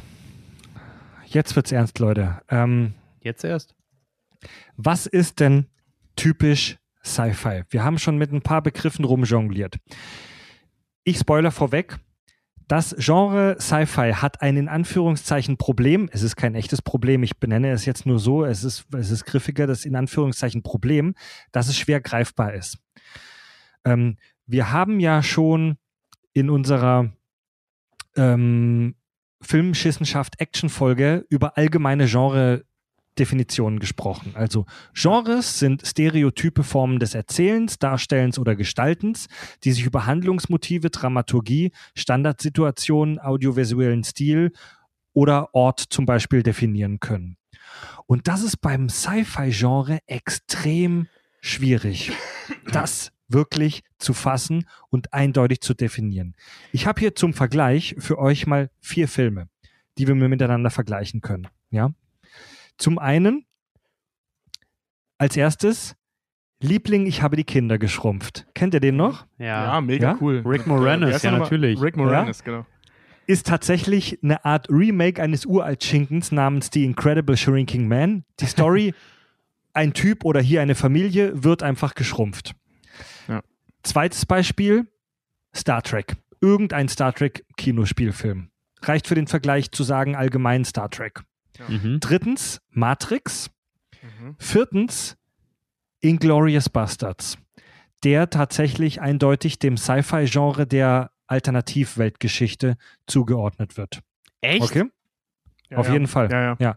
Inglorious Bastards geht von der Idee aus, was wäre, wenn es diese Nazi-Jägertruppe gegeben hätte und die Hitler ermordet hätten. Spoiler. Ah, okay, gut. es ja, ist Science Fiction. Ah, du, du kneifst mich selber in den Arsch, wenn ich gesagt habe, Sci-Fi ist das Genre, das immer die Frage stellt, was wäre wenn. Aber Ja. ja, na klar, dann sind Märchen auch. Mh, ja, Dann sind Märchen auch Sci-Fi. Märchen gehen ja nicht von der Realität aus. doch. Ähm, also, also was, was Science-Fiction-Filme scheinbar erstmal verbindet, ist, dass sie von der Realität ausgehen. Ähm, und ich, ich meine jetzt nicht, dass der Film in der Realität spielt, sondern ähm, in, in, in der Handlung eines Science-Fiction-Films, ich, ich, ich denke jetzt laut, ne, ähm, gab es irgendwann mal einen Punkt, der unserer Realität gleicht. Und Boah, das das, ändert sehr- sich. En, entweder, entweder nee, warte lass mal, das ist, das aber sehr allgemein.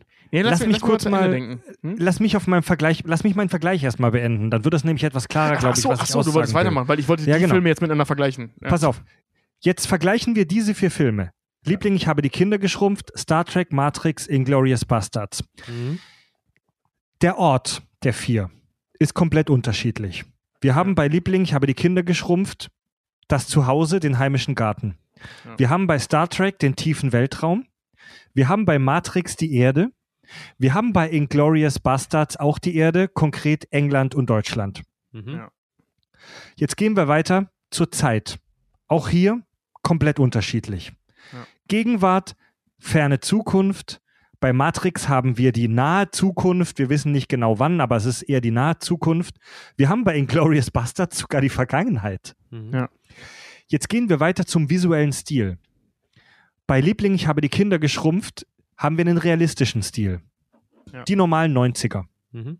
Ja. Wir haben bei Star Trek einen futuristischen Stil. In der Filmwissenschaft wird auch manchmal der Begriff retrofuturistisch benutzt. Die Uniformen Mhm. bei Star Trek werden tatsächlich als retrofuturistisch bezeichnet. Zu Recht. Ja, Also zu quasi Recht. äh, über, übersetzt, so hat man sich in den 60ern oder in den 80ern die Zukunft vorgestellt. Das ist Genau. futuristisch. Genau. Bei Matrix haben wir einen Mischmasch beim Stil, einen Mischmasch aus Realismus und postapokalyptisch. Mhm. Und wir haben bei Inglorious Bastards den visuellen Stil historisch. Ja. So, und auch bei der Handlung sind alle vier extrem unterschiedlich. Was ich damit einfach nur kurz äh, darstellen möchte, es ist sehr schwierig, das Sci-Fi-Genre eindeutig zu definieren und allgemeingültige Merkmale zu nennen.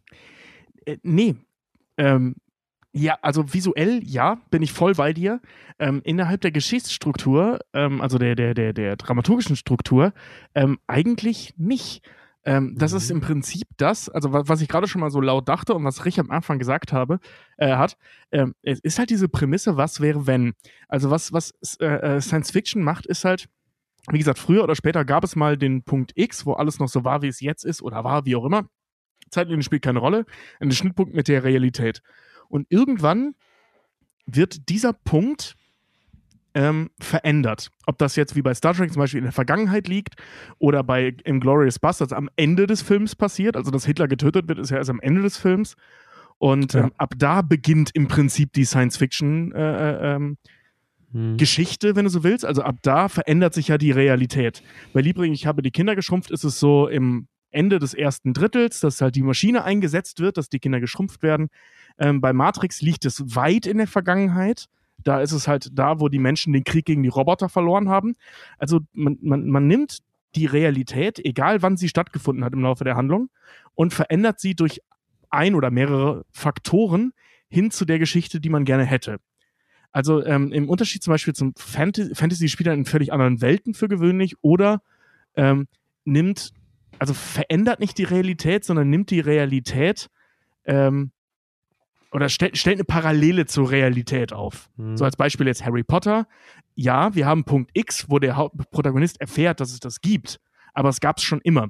Da- Das zieht sich auch, was Krieg der Elfen und bla bla, das zieht sich überall durch. Also wenn man jetzt Filme hat, wo die Realität eine Rolle spielt, dann hat die Fantasy schon immer existiert. Ähm, von mir aus auch hier, ähm, der heißt der Highlander oder so. Also diese Dinge gab es schon immer, auch wenn die in unserer Realität, die laufen dann parallel zu unserer Realität. Und es wurde nicht etwas verändert, um die Realität, also die neue Science-Fiction-Realität zu erschaffen. Das war sehr oft das Wort Realität in wenigen Sätzen. Ja, aber abgesehen, also auf dieses Was wäre wenn, gehe ich später auch noch ein, aber lass das mal kurz beiseite.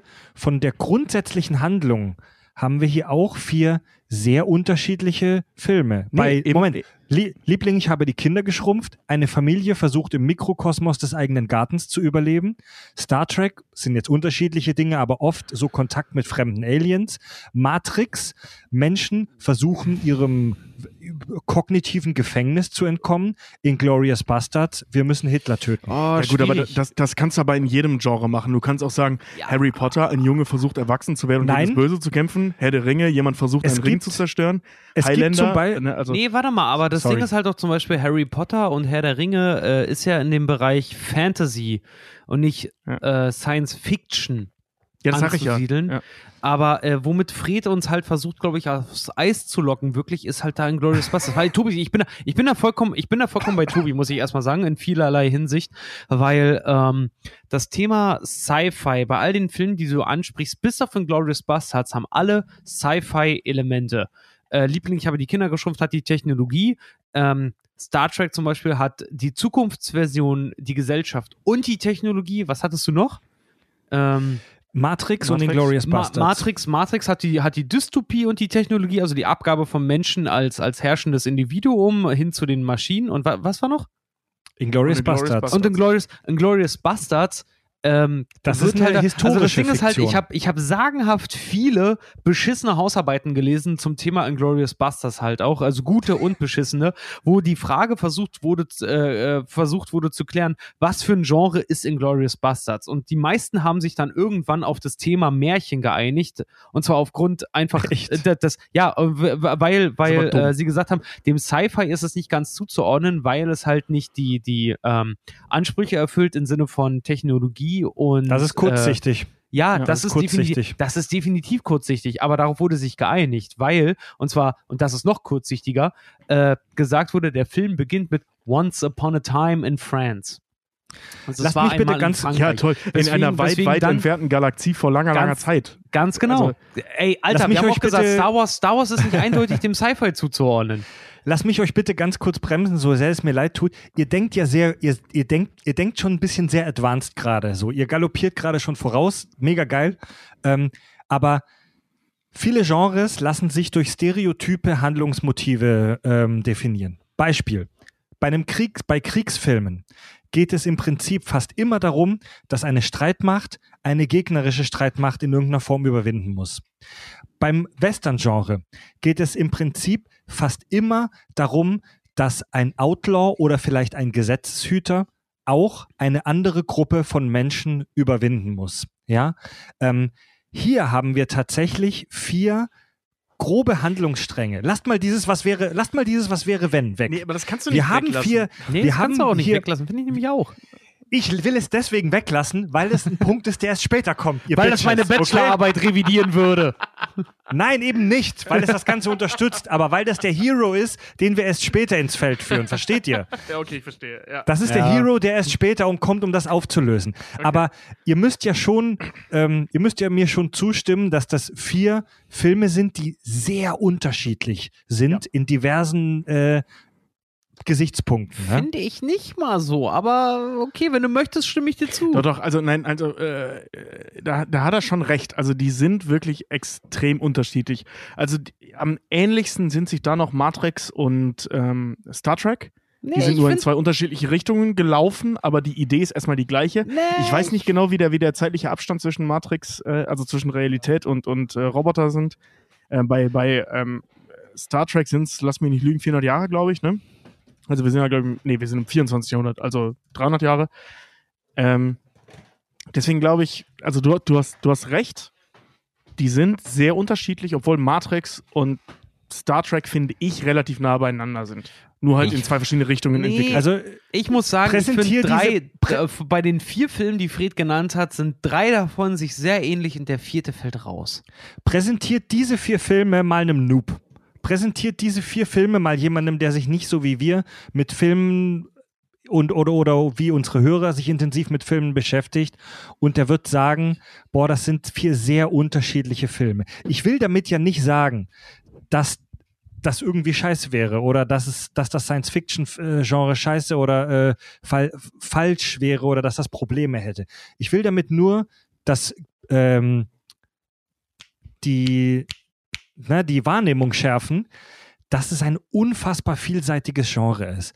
Es gibt ähm, im Science-Fiction-Genre, also wenn du auf die Straße gehst und du fragst 100 Leute, was ist Science-Fiction? Star Wars. Dann sag ich dir ohne Scheiß, Star Trek, sage ich, sagen die mehr, meisten. mehr als die Hälfte der Leute sagen dann, ja, da geht's um Raumschiffe und Weltraum und um die Zukunft. Okay, ja. Und, bei, und bei vielen Sci-Fi-Filmen trifft das zu. Aber es gibt auch eine ganze Menge Filme, wo wir diese Elemente nicht finden. Es Mhm. gibt bei der Sci-Fi typische Handlungsmotive, wie zum Beispiel Mensch gegen Wissenschaft, der künstliche Mensch, das künstliche Leben, Utopie und Dystopie, Reisen in unbekannte Welten, in den Weltraum oder auch in den inneren Raum, in den eigenen Körper, äh, Kontakt mit dem Fremden, neue Technologie.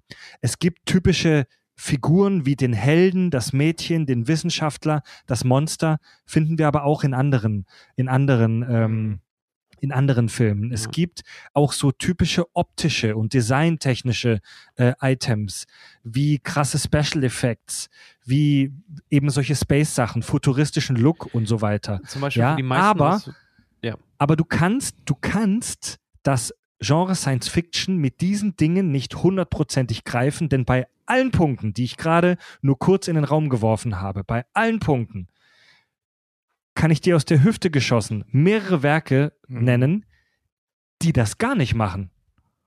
Ne? Ja, die, absolut. die, die gar nichts mit Raumschiffen oder Aliens zu tun haben, die gar nichts mit Reisen in den fremden Raum haben, Es die hat- vielleicht beim optischen Stil auch ganz anders sind. Das ist Also das Schöne ist- am Genre Sci-Fi, weil wenn du es so behandeln würdest, wie es definiert ist, dann wären das sagenhaft langweilige Filme oder jedenfalls nur für eine Ja. sehr, sehr kleine Nische halt gemacht. Und Sci-Fi lässt sich halt so schön adaptieren auf äh, andere Genres, wie zum Beispiel Dramen oder halt auch Action. Oder auch Horror. Horror, Horror Alien. Ja. Ähm, ist da, also wie gesagt, das sind so Vertreter, die sind da ganz, ganz groß. Zum Beispiel, was ich persönlich finde in der Neuzeit gerade so, was ein sehr, sehr, sehr ähm, Sci-Fi per Definitioner Film ist, weswegen ich ihn auch so sehr mag, ist Ex Machina. Den mag ich sehr. Der ist, äh, was das angeht, sagen ich finde den ehrlich gesagt ein bisschen überschätzt, aber der war ich gut. Den, ja. Ich finde den super. Ich finde Ja. den super geil, weil er halt einfach wirklich diese Expertise des Sci-Fi-Films halt doch so, so zu fast 100% trifft. Aber zum Beispiel ein anderer sehr guter Vertreter, einer meiner Lieblingsfilme, äh, der auch zum Sci-Fi zählt, der aber eher ähm, die dramaturgische oder die dramatische Komponente dieser ganzen Expertise rum um Sci-Fi behandelt, ist Her. Ja. Super Fantastisch. Oh, Hör ist ein geiles Beispiel. Ja. Hör, ja, also Hör trifft an einer Stelle Mit Joaquin ähm, die, Phoenix diese klassische und, ähm, Definition. Äh, wie hieß sie? Scarlett Scarlett, Johansson. Johansson. Super geiler Film. Kann ich Ja. nur Genau. jedem, ist einer meiner absoluten Lieblingsfilme. Joaquin Ja. Phoenix, der sich in sein Betriebssystem verliebt. Genau. Und äh, der ist ein schönes Beispiel, also Fred, was du vorhin meintest, diese klassische ähm, Definition eines Sci-Fi-Genres, so was die meisten Leute darin sehen, ähm, hat er an einem Punkt, er spielt in der Zukunft. Mhm. Ähm, nicht weit, aber ein bisschen. Also man sieht so, ähm, und, das finde ich an diesem Film so geil, mal abgesehen davon, dass die schauspielerische Leistung der beiden Hauptdarsteller großartig ist. Ja, Mann. Ähm, der Film hat das optisch so geil umgesetzt. Es gibt so Kleinigkeiten, wie eine Diskussion über Smoothies. Dass man, Ja. dass der Film was anderes behauptet als unsere jetzige Realität. Oder dass sie an den Strand gehen und der so unendlich überfüllt ist. Oder also wirklich, also Ja. noch mehr als es heutzutage der Fall ist. Mhm. Oder dass, dass äh, ähm, äh, Leute dafür bezahlt werden, Liebesbriefe oder ich vermiss dich Briefe zu schreiben. Ja. Also so winzige Nuancen in der Gesellschaft, die sich verändert haben, abgesehen von der Überbevölkerung vielleicht, ähm, werden dann nur so angedeutet. Und ähm, dass das Science Fiction ist, steht erstmal außer Frage. Du, du schaust diesen Film an, dir ist vollkommen klar, dass es Science Fiction ist. Wenn du aber zwei Meter weiter denkst, ist die Frage, abgesehen davon, dass die Jahreszahl höher ist, ähm, ist das unheimlich schwer zu vergleichen mit Terminator oder mit, Mhm. mit äh, Star Trek oder so, weil es hat nichts von diesen ganzen Gedankenspielen, äh, von diesen, also weder das Horror-Ding aus Terminator, also die Gefahr der Maschine, äh, noch dieses Entdeckertum, dieses weite, offene, wie bei Star Trek oder Expanse oder ähnliches, sondern da geht es so ganz nah um, um, um den Mhm. Menschen an sich. Ja. Also Soft Sci-Fi praktisch at its best. So, ja, was das ist so passiert? Mensch, Menschen-Mikrokosmos. Das ist einfach wie Genau, bei ja. all der technologischen Überlegenheit, die der Mensch aufgebaut hat oder die zur Verfügung steht. Du hast das, du hast den Menschen als einzelnes Individuum in dieser völlig viel zu großen Welt, für dieser völlig übertechnologisierten Welt, der sich nach was Greifbarem sehnt, Liebe in dem Fall, Mhm. und die findet durch die Technik, durch ein Betriebssystem, durch eine Mhm. künstliche Intelligenz. Und das macht Aber- diesen aber Film ohne- so besonders. Oh, ohne großes Drama. Oh, der Nee, nee, zeigt vor einfach nur, der zeigt, der zeigt das, und das finde ich bei diesem Film so sagenhaft. Manche finden ihn langweilig, aber das liebe ich an dem Film so. Er zeigt, er zeigt das normale Leben in der Zukunft. Und das finde ich sagenhaft gut. Da- da- darauf wollte ich gerade hinaus, weil, weil du gerade so über die Technik und so gesprochen hast. Ähm, ja, die ist natürlich, spielt die eine große Rolle, weil es halt um, um künstliche Intelligenz geht. Ähm, aber es wird überhaupt nicht groß thematisiert. So, das ist so, ja, das ist ein Betriebssystem. Ende Mhm. der Technik. So, und Ja, am genau. Ende kommt dann nochmal ein bisschen Technik und so, weil die sich weiterentwickeln und so.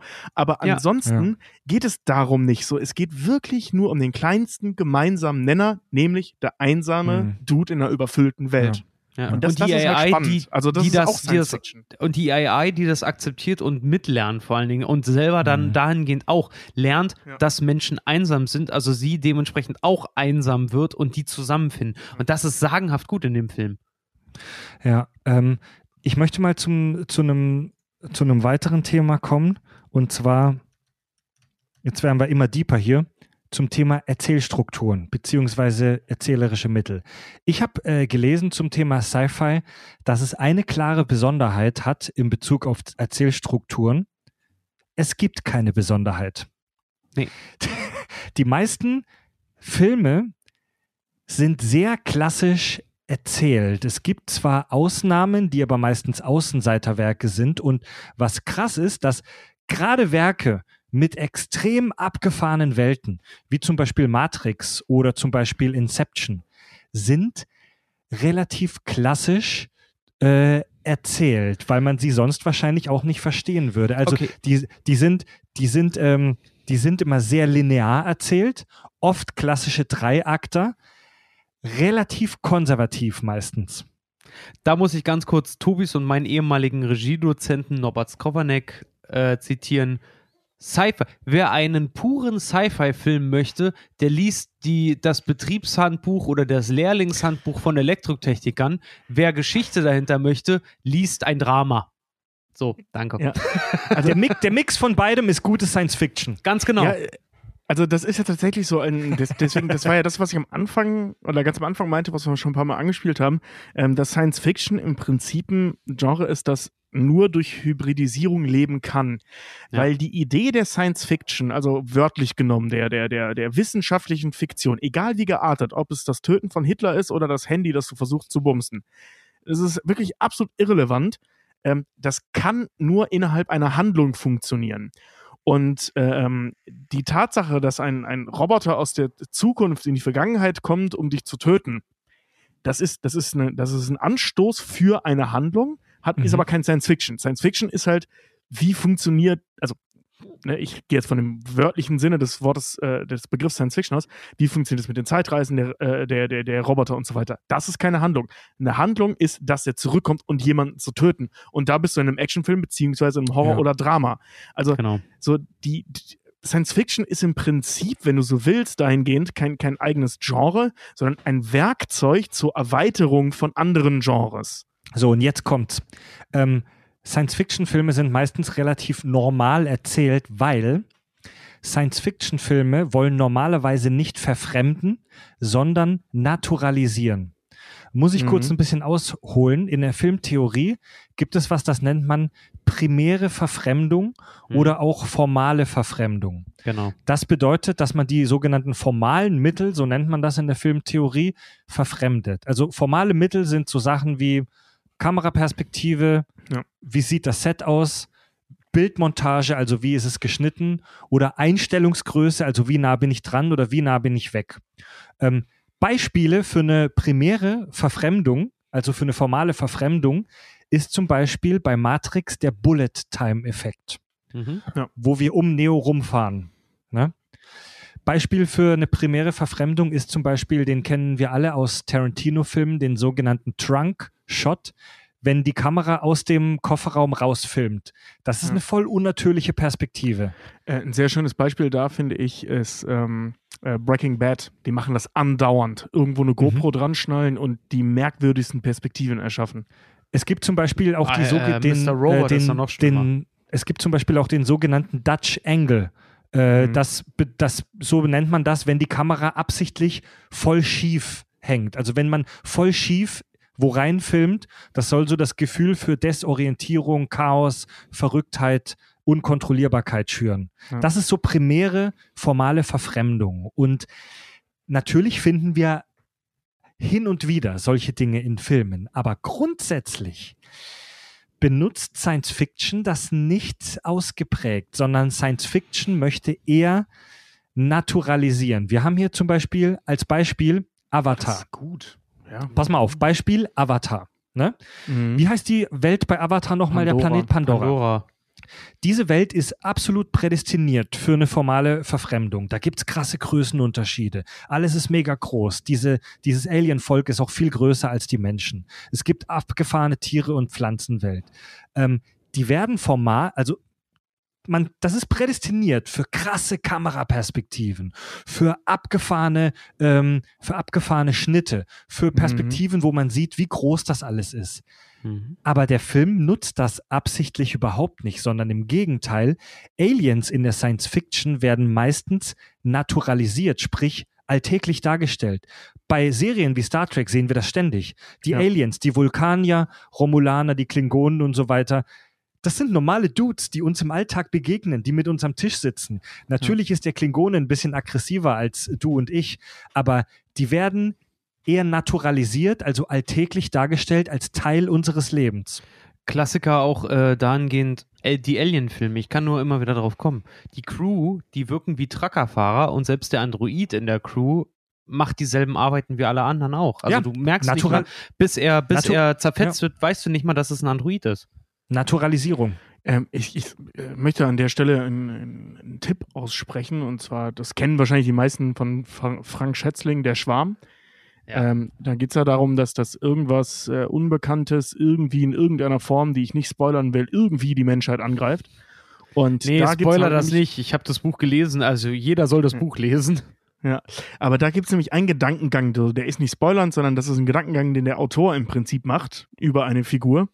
Ähm, und das ist halt das, äh, so dass sie lange nach irgendwas suchen, das man irgendwie kennt und nicht auf die Idee kommen, dass eine, äh, ähm, also nicht außerirdische, egal, eine andere Lebensform, die nicht dem entspricht, was wir kennen, ähm, dass die die nicht finden, weil die nicht wissen, wie das auszusehen hat. Und dass es unheimlich schwierig ist, eine Lebensform, ähm, also A zu finden, aber B auch generell zu kreieren, die Mhm. nicht naturalisiert ist.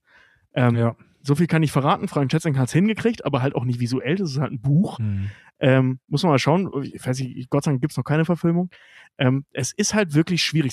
Star Trek zum Beispiel macht das, äh, in den, also wenn, wenn die jetzt versuchen, irgendwas nicht naturalisiert darzustellen, sind das grundsätzlich Space Clouds oder Ja. ähnliches. Es Ja. sind irgendwelche Lichter. So, die, die, haben, die haben humanoide Lebensformen. So, Star Trek benutzt den Begriff humanoid etwas falsch, aber so, das sind prinzipiell alles irgendwie humanoide Lebensformen. Zwei Und- Arme, zwei Beine. Ja, äh, genau, genau. Und bei Star Trek sind ja Humanoide immer nur Menschen und alles andere sind dann halt Klingonen. Das Ja, das wird, mal, das wird mal so, mal so benutzt, aber ja. ja genau, ja. Also die, die, der Begriff ist da sehr vage bei Star Trek. Ähm, aber Humanoid heißt ja erstmal, ne, sieht aus wie ein Mensch, nur ein bisschen anders. Oder in dem Fall ein bisschen anders. Und äh, alles, was nicht so aussieht, ist irgendwie transzendent. Weil Ja, das, das, das ich total abgefahren. Also da, da gibt's, da, da gibt's nichts. Ich dachte mein, da immer selbst- gar selbst nicht die, so, Selbst so die Viecher drauf. bei Ich- ich- Independence Day sind super person äh, äh, humanisiert. Ne, ich Ja. meine, die haben auch zwei Beine, zwei Arme. Gut, die haben halt Tentakel am Rücken. Aber das war's. Und wenn du die aufschneidest, sind die den Menschen sogar noch ähnlicher. Ich glaube, Also ich muss den Scheiß, ich glaube, ich muss Star Trek dann wirklich auch nochmal ein zweites Mal gucken, weil äh, Tobi, ich, ich konsumiere einfach nur so. Tobi scheint das viel dezidierter zu schauen als ich. Ich stehe auf den Scheiß. Ich finde das super. Also die, Ich finde es auch, ich Ähm, finde super geil, aber ich, ich, ähm, ich muss auch ehrlich gesagt, ich genieße auch das Berieseln hier und da. primäre, primäre Verfremdung, also wenn wir mit den Mitteln des Filmschaffens verfremden, Kameraeinstellungen und so weiter. Es gibt auch noch die sekundäre Verfremdung oder auch diegetische Verfremdung. Diegetisch heißt in der Story. Ähm, und das ist das, wo sich Sci-Fi bedient. Abgefahrene Sachen in der Sci-Fi werden meistens sekundär, also in der Handlung verfremdet. Gutes Beispiel. Im Film Soylent Green, den wir schon besprochen haben, gibt es eine Szene, wo der Hauptdarsteller in einer Wohnung ist vor einem Wasserhahn. Und alles sieht voll normal aus. Normales Wohnzimmer, normaler Wasserhahn, normale Klamotten bei den Leuten, normale Kameraeinstellung.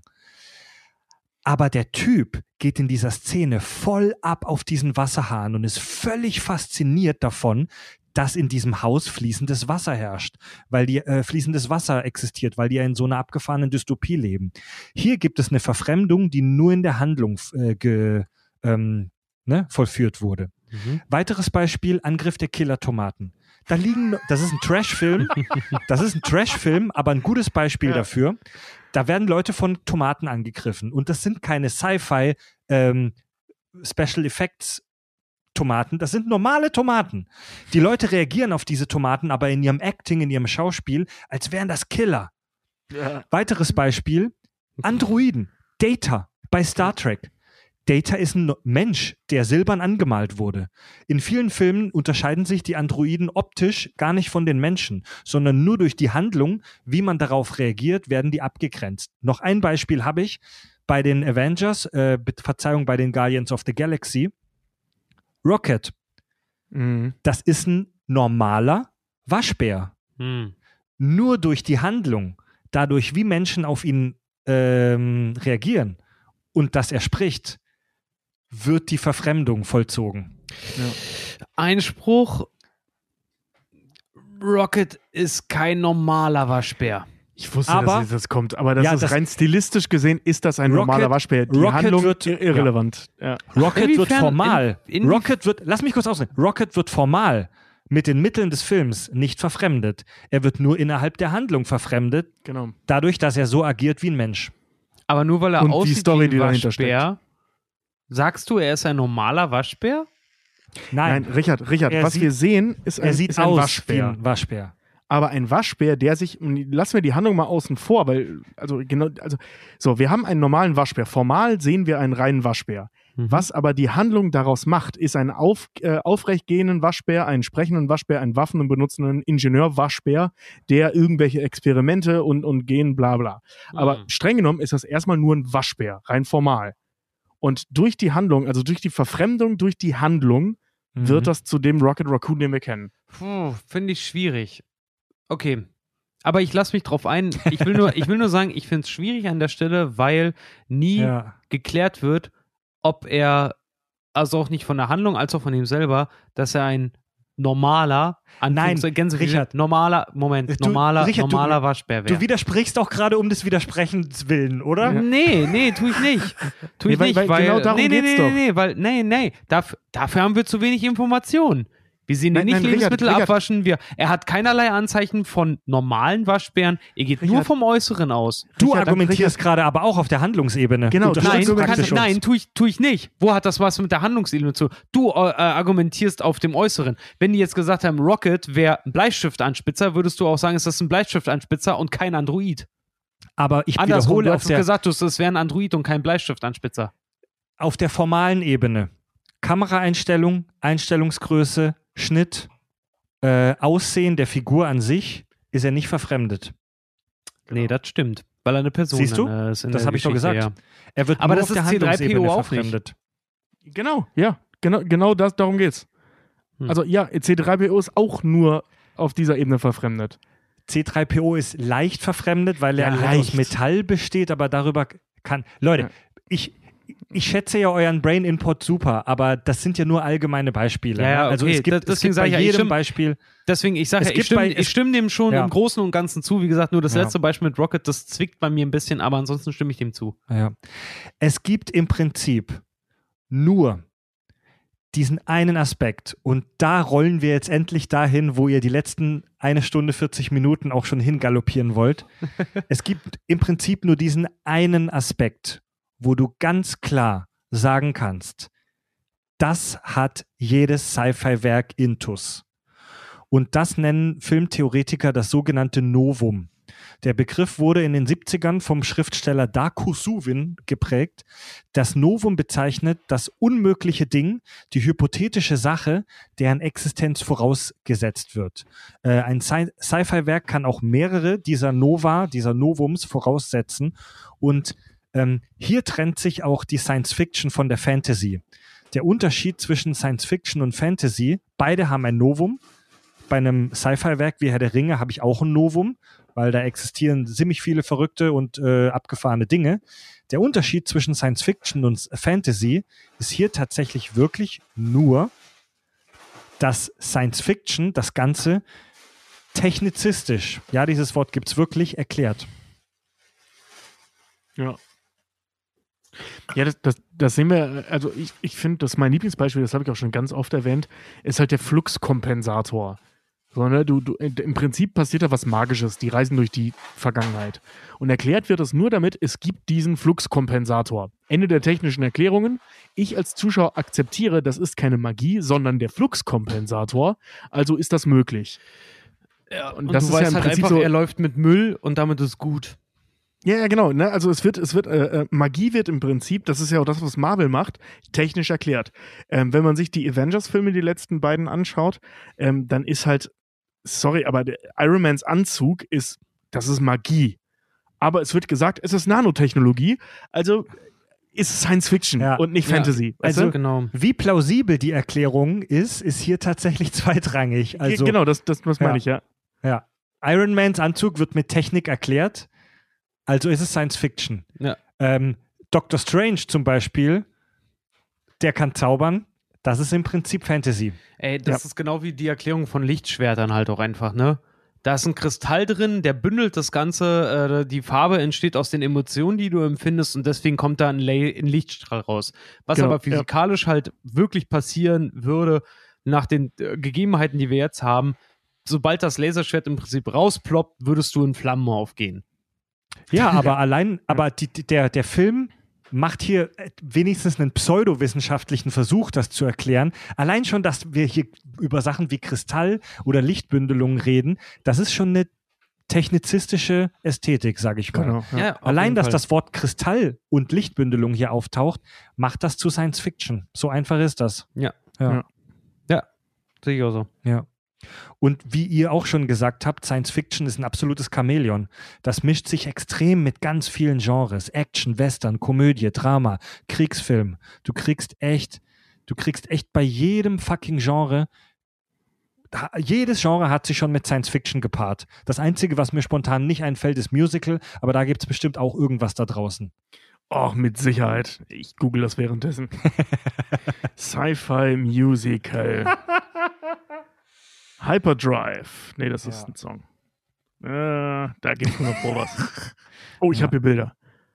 Fanatical. Ja, es ist ein Sci-Fi Musical. Ja, Das ist aber, glaube ich, kein Film, das ist ein Bühnenstück. Siehst du? Aber Ja. auch äh, Cats wird mir hier vorgeschlagen. Keine Ahnung, ich habe Cats nie gesehen, ich weiß nicht, worum es da geht. Gibt es eine Musical-Folge bei Star Trek?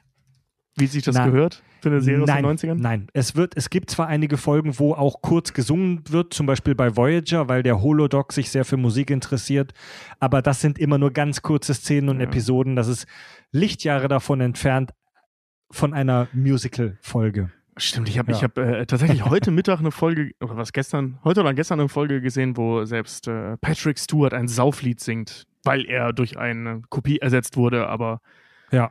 Da wurde, äh, deswegen kommt Riker ja drauf, das kann nicht Jean-Luc Picard Ja. sein. Der Und- singt nicht.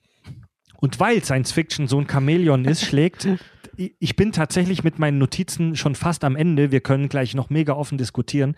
Äh, der Autor Simon Spiegel schlägt vor, Science Fiction nicht als Genre zu bezeichnen, sondern als einen sogenannten fiktional-ästhetischen Modus. Zitat. Okay. Im Gegensatz zu einem Genre wie dem Western lässt sich die Science Fiction nur ungenügend durch ein Ensemble von sema semantischen und syntaktischen Elementen beschreiben. Was die Science Fiction auszeichnet, sind nicht eine spezifische Ikonografie oder ein typischer Plot, sondern ein bestimmter Typus fiktionaler Welten, wunderbare Welten, deren Nova wie wissenschaftstechnische Neuerungen aussehen, naturalisiert werden und so als Erweiterung der uns bekannten Welt erscheinen. Also das war jetzt etwas schwurbelig ausgedrückt, Hm. aber ich, ich meine zu verstehen, was er meint und ich, ich stimme ihm da auch ein Stück weit zu. Man könnte argumentieren, dass Science Fiction kein eigenständiges Genre ist, sondern dass es eher ein Modus ist, den man auf andere Genres drauf stülpt. Ähm, ich habe ich hab auf jeden Fall schon mal Science Fiction eher als Werkzeug bezeichnet. Ähm, also, also mit der Aussage würde ich ihm jetzt recht geben. Ich gebe ihm weitestgehend aus recht, äh, auch recht. Aber ähm, ich finde, er macht einen Fehler in, in, in seiner Aussage. Und zwar trennt er Novum von Plot. Und das Novum ist für gewöhnlich entweder der Auslöser oder ein großer Teil des Plots. Mhm. Und deswegen finde ich persönlich und in meiner, naja, ich sag mal, Erfahrung, was, was Film schauen angeht und, und Film analysieren angeht, ähm, kann man Plot und Novum nicht voneinander trennen. Ich glaube, Mhm. dass er da einen Fehler macht. Weil zum Beispiel, äh, wenn man jetzt Liebling, ich habe die Kinder geschrumpft nimmt und man nimmt das Novum raus, haben wir keine Handlung. Wenn wir Matrix nehmen und wir nehmen das Novum raus, haben wir keine Handlung. Ja, Äh, Das gleiche gilt für Flut der Karibik und so weiter. Also das Novum ist, egal ob es diegetisch, also innerhalb der Handlung passiert, ähm, oder außerhalb der, also exdiegetisch und Mhm. nur die Handlung von außen beeinflusst, ähm, ist das Novum unweigerlich verknüpft mit dem Plot. Denn Ja. der Plot würde nicht existieren, außer, und das müsste man vielleicht trennen, ähm, bei Filmen wie zum Beispiel Inglourious Bastards weil da spielt die Ermordung Hitlers, was ja so die, also ich meine, ob es die Bastards jetzt gegeben hat oder nicht, spielt eigentlich überhaupt keine Rolle für die Science Fiction. Die, den Science Fiction Aspekt macht ja die Ermordung Hitlers im Prinzip aus. Ähm, die ist für den Plot fast irrelevant. Die, Mhm. die hätte es nicht gebraucht. Ja. So, das ist natürlich geil und das macht den, das rundet den Film so geil ab, aber das, das hätte es theoretisch nicht gebraucht. Ähm, da würde ich sagen, okay, also solche Filme, ähm, die gegen Ende Parallelwelten aufmachen, wenn du so willst, Mhm. ähm, die müsste man davon absplitten. Aber ansonsten ist das Novum so krass mit dem Plot verbunden, dass man das nicht voneinander trennen kann. Ja, das sehe ich halt auch so, weil ich finde halt auch, also ich, ich muss dazu sagen, ich gebe der dem Zitat von Fred auch teilweise recht. Ich gebe aber, also dieselbe Überlegung hatte ich, hatte ich auch gerade. Ähm, du hast schon vollkommen recht, das Novum ist halt wirklich nicht davon abzutrennen, weil das Novum ist, sagen wir es mal ganz ehrlich, das, das Novum ist der Kern der Definition der Handlung. dessen, äh, was Sci-Fi, ja. äh, dessen, was Sci-Fi versucht zu übertragen. Wenn Sci-Fi versucht, ähm, Drama zu übertragen, dann ist das Novum klar. Äh, aber Kann alles sein. ja, ja, Kann ganz viele verschiedene Sachen sein. Das ja, Novum. auf jeden Fall. Aber wie gesagt, ein Sci-Fi-Genre, um das nochmal runterzubrechen, ganz kurz, ein Sci-Fi-Genre alleine als eigenständiger Film zum Beispiel funktioniert nicht. Dafür müsstest du, wie gesagt, das Lehrbuch von einem Elektromechaniker äh, verfilmen und daraus eine Story. Aber selbst wenn du es verfilmst, wenn das nicht, also sagen wir es mal so, die ursprünglichen oder die reinsten Sci-Fi-Filme, die wir haben, sind Lehrvideos. Äh, und, Ja, ich, alles andere, da, was eine Story darum erzählt, wie die Figur sich dabei fühlt und darauf kommt, dass jetzt zum Beispiel der Hyperraum so und so funktioniert. Da haben wir das Novum, da haben wir die Handlung. Ich, ich glaube, ich, ich stimme dir ja grundsätzlich zu, Richard, aber du, konzent, du konzentrierst dich da zu sehr auf den technischen Aspekt, der natürlich wichtig ist bei der Sci-Fi, aber ich bleibe da mal beim Beispiel The Handmaid's Tale, weil ich das, wie gesagt, auch gerade gucke. Ähm, die Handmaid's Tale hat überhaupt kein äh, weltraumartiges, krass technisches Novum. Das Novum hier ist, wir haben eine Gesellschaft, wo plötzlich ein Großteil der Frauen unfruchtbar geworden ist. Das haben wir Das bei Children ist- of Men auch. Ja, genau, ähnlich. Das ist, wenn man das zurückverfolgt, ist das im Prinzip auch ein Science Novum, weil das ist halt Biologie. Ne? Mhm. Aber die Art, wie diese Vision gesponnen wird, sind nur gesellschaftliche und psychologische Überlegungen.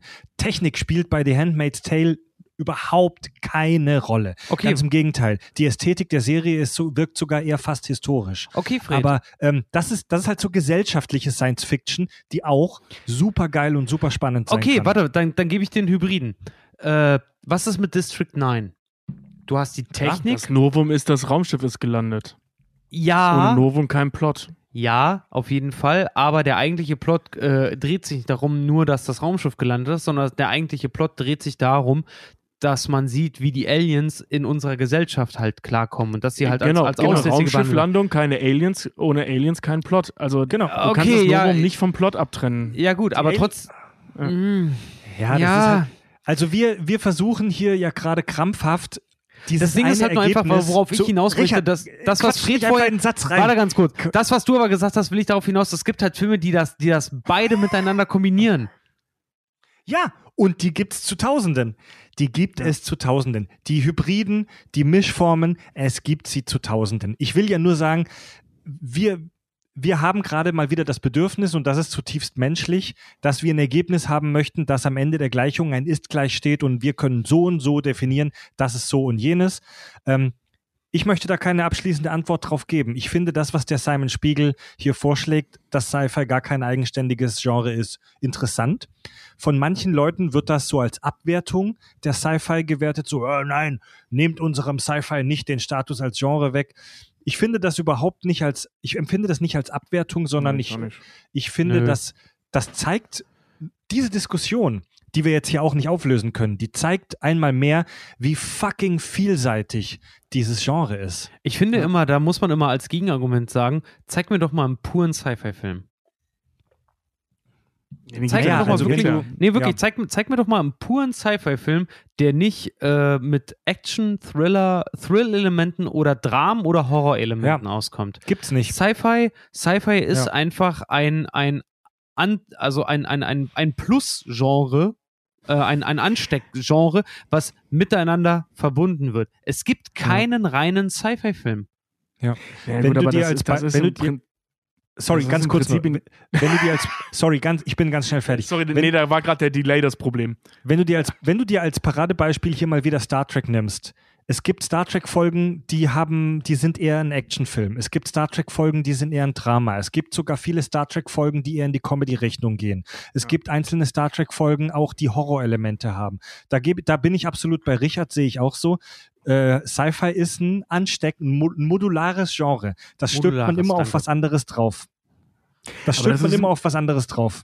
Das ist im Prinzip bei, ähm, das haben wir aber bei, beim Actionfilm ja auch schon besprochen, ähm, äh, Action hat fast das gleiche Problem, weil du in jede Handlung auch eine Actionsequenz einbauen kannst. Und äh, aus dem, ich sag mal, langsam erzähltesten Drama der Welt durch eine Sequenz ein Action-Drama machen kannst. Hm. Ne, also das ist also dieses Modulare.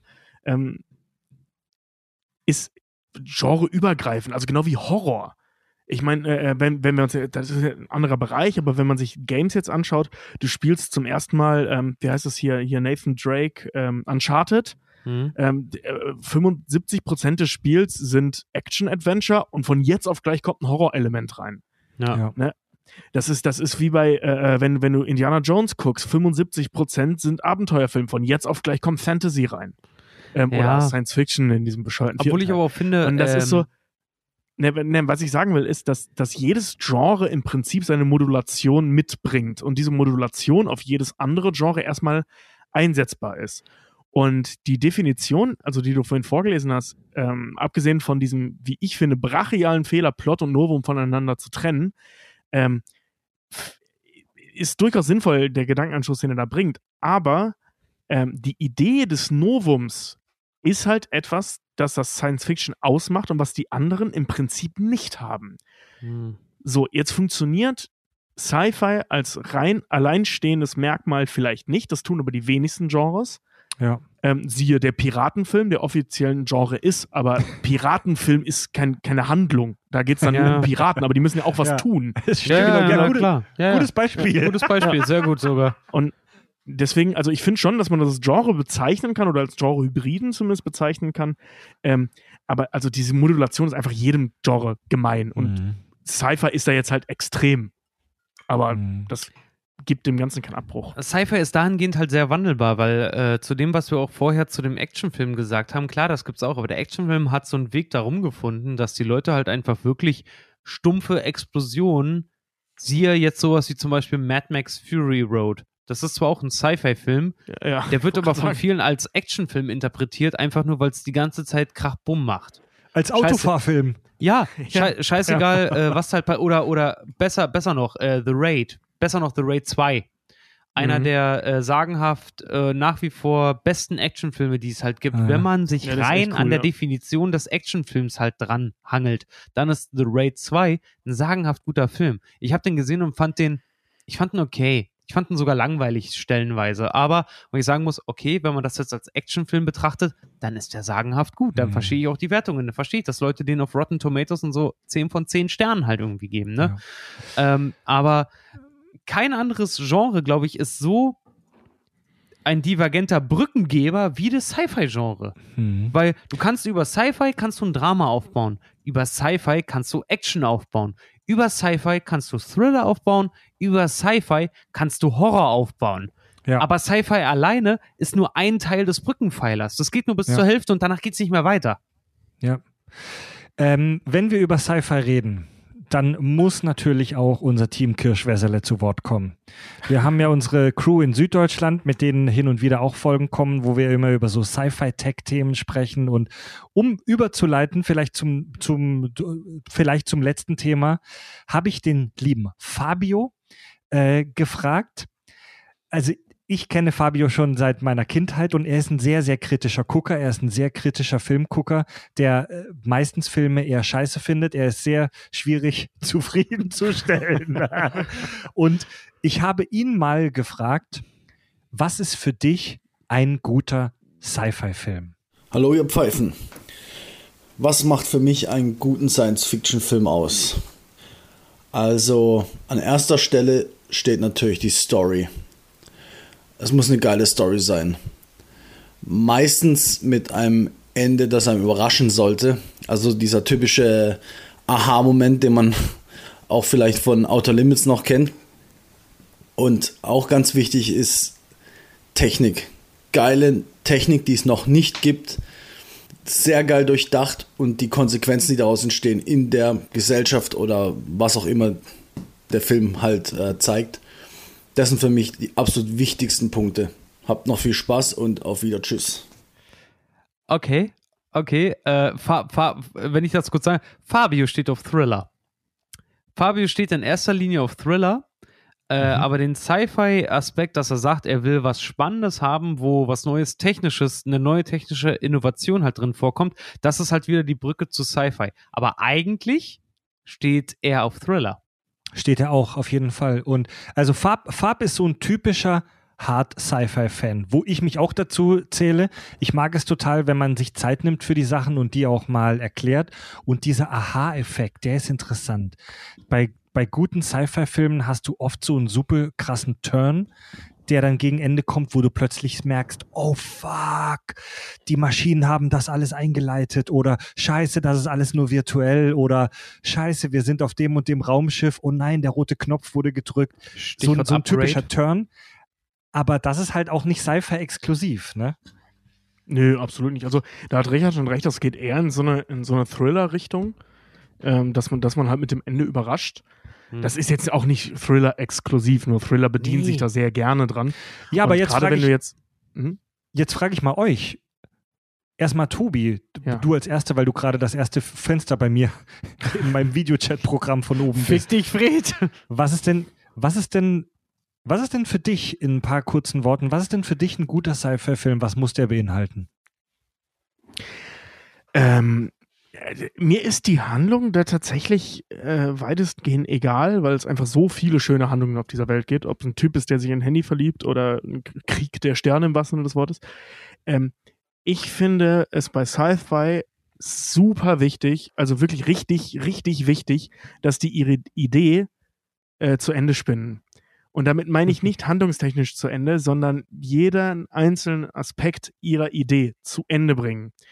Ähm, deswegen, ich habe es heute schon ein paar Mal erwähnt, ich kann es nur jedem wärmsten empfehlen, sich The Expanse oder ich, wie ich immer sage, Expanse, weil ich finde, auf Britisch klingt das schöner, äh, äh, anzugucken. Ähm, da ist das zum Beispiel so, da sind die ständig im Weltraum und da wird dieser Gedanke von wir sind im Weltraum zu Ende gedacht. Und zwar nicht wie bei Star Trek, da ist das alles überhaupt kein Thema, da spielt es, da gibt es scheinbar auf jedem Planeten Luft und die gleiche Gravitation. Extreme Naturalisierung. Genau. Und das ist bei, bei The Expanse nicht so. Ähm, das ist ein Ding, was ich an Sci-Fi-Filmen, also was Sci-Fi-Filme generell für mich ausmachen und, und schön finden, im Gegensatz zu Fantasy-Filmen ist. Bei Sci-Fi wird, ähm, also für gewöhnlich jetzt, ne, geht natürlich wie immer nicht für jeden Film, ähm, da wird eine Prämisse oder mehrere Prämissen werden gesetzt zu Beginn des Films, die lernst du auf unterschiedliche Arten. Und die musst du als Zuschauer immer im Hinterkopf behalten ob es jetzt ist, der Typ, mit dem du da gerade redest, auch wenn er aussieht wie ein Mensch, es ist ein Roboter, das musst du im Hinterkopf behalten. Wenn es so ist wie bei Expanse, wenn wir zu schnell fliegen, werden wir durch die Gravitation zerquetscht. Mhm. Oder wir tragen Magnetschuhe und so ein Zeug. Also so diese, dieses zu Ende Denken der eigenen Idee ist mir persönlich bei Sci-Fi-Filmen unheimlich wichtig. Und wenn ein Film das macht oder eine Serie das macht, wie zum Beispiel auch Upgrade, ähm, dann ist der für mich gelungen. Und ich hasse es, wenn sie es nicht tun. Wenn die das nicht zu Ende denken. Bei Tobi Richard, höre ich da den ist- Computerspieler raus. Richard, was Ja. ist für dich, äh, was ist für, was muss ein guter Sci-Fi-Film für dich mitbringen? Also ein guter Sci-Fi-Film muss für mich in die Dystopie, ehrlich gesagt, gehen, weil ich stehe auf sowas wie so äh, Judge Dredd, also den neuen Dredd vor allen Dingen halt so, so Blade Runner, Matrix, Mad Max, solche Sachen, The Road oder so, ähm, weil, oder Elysium, weil für mich ist äh, Sci-Fi eigentlich immer, je mehr wir technologisch nach oben kommen, desto weiter kommen wir nach unten gesellschaftlich in, in diese dystopischen Verhältnisse. Und das ist das, was ein guter Sci-Fi-Film für mich halt irgendwie haben muss. Ich brauche, ich muss sehen, was nicht, nicht unbedingt, was im Space halt irgendwie so abgeht. Ich will sehen, was auf der Erde abgeht, Alter.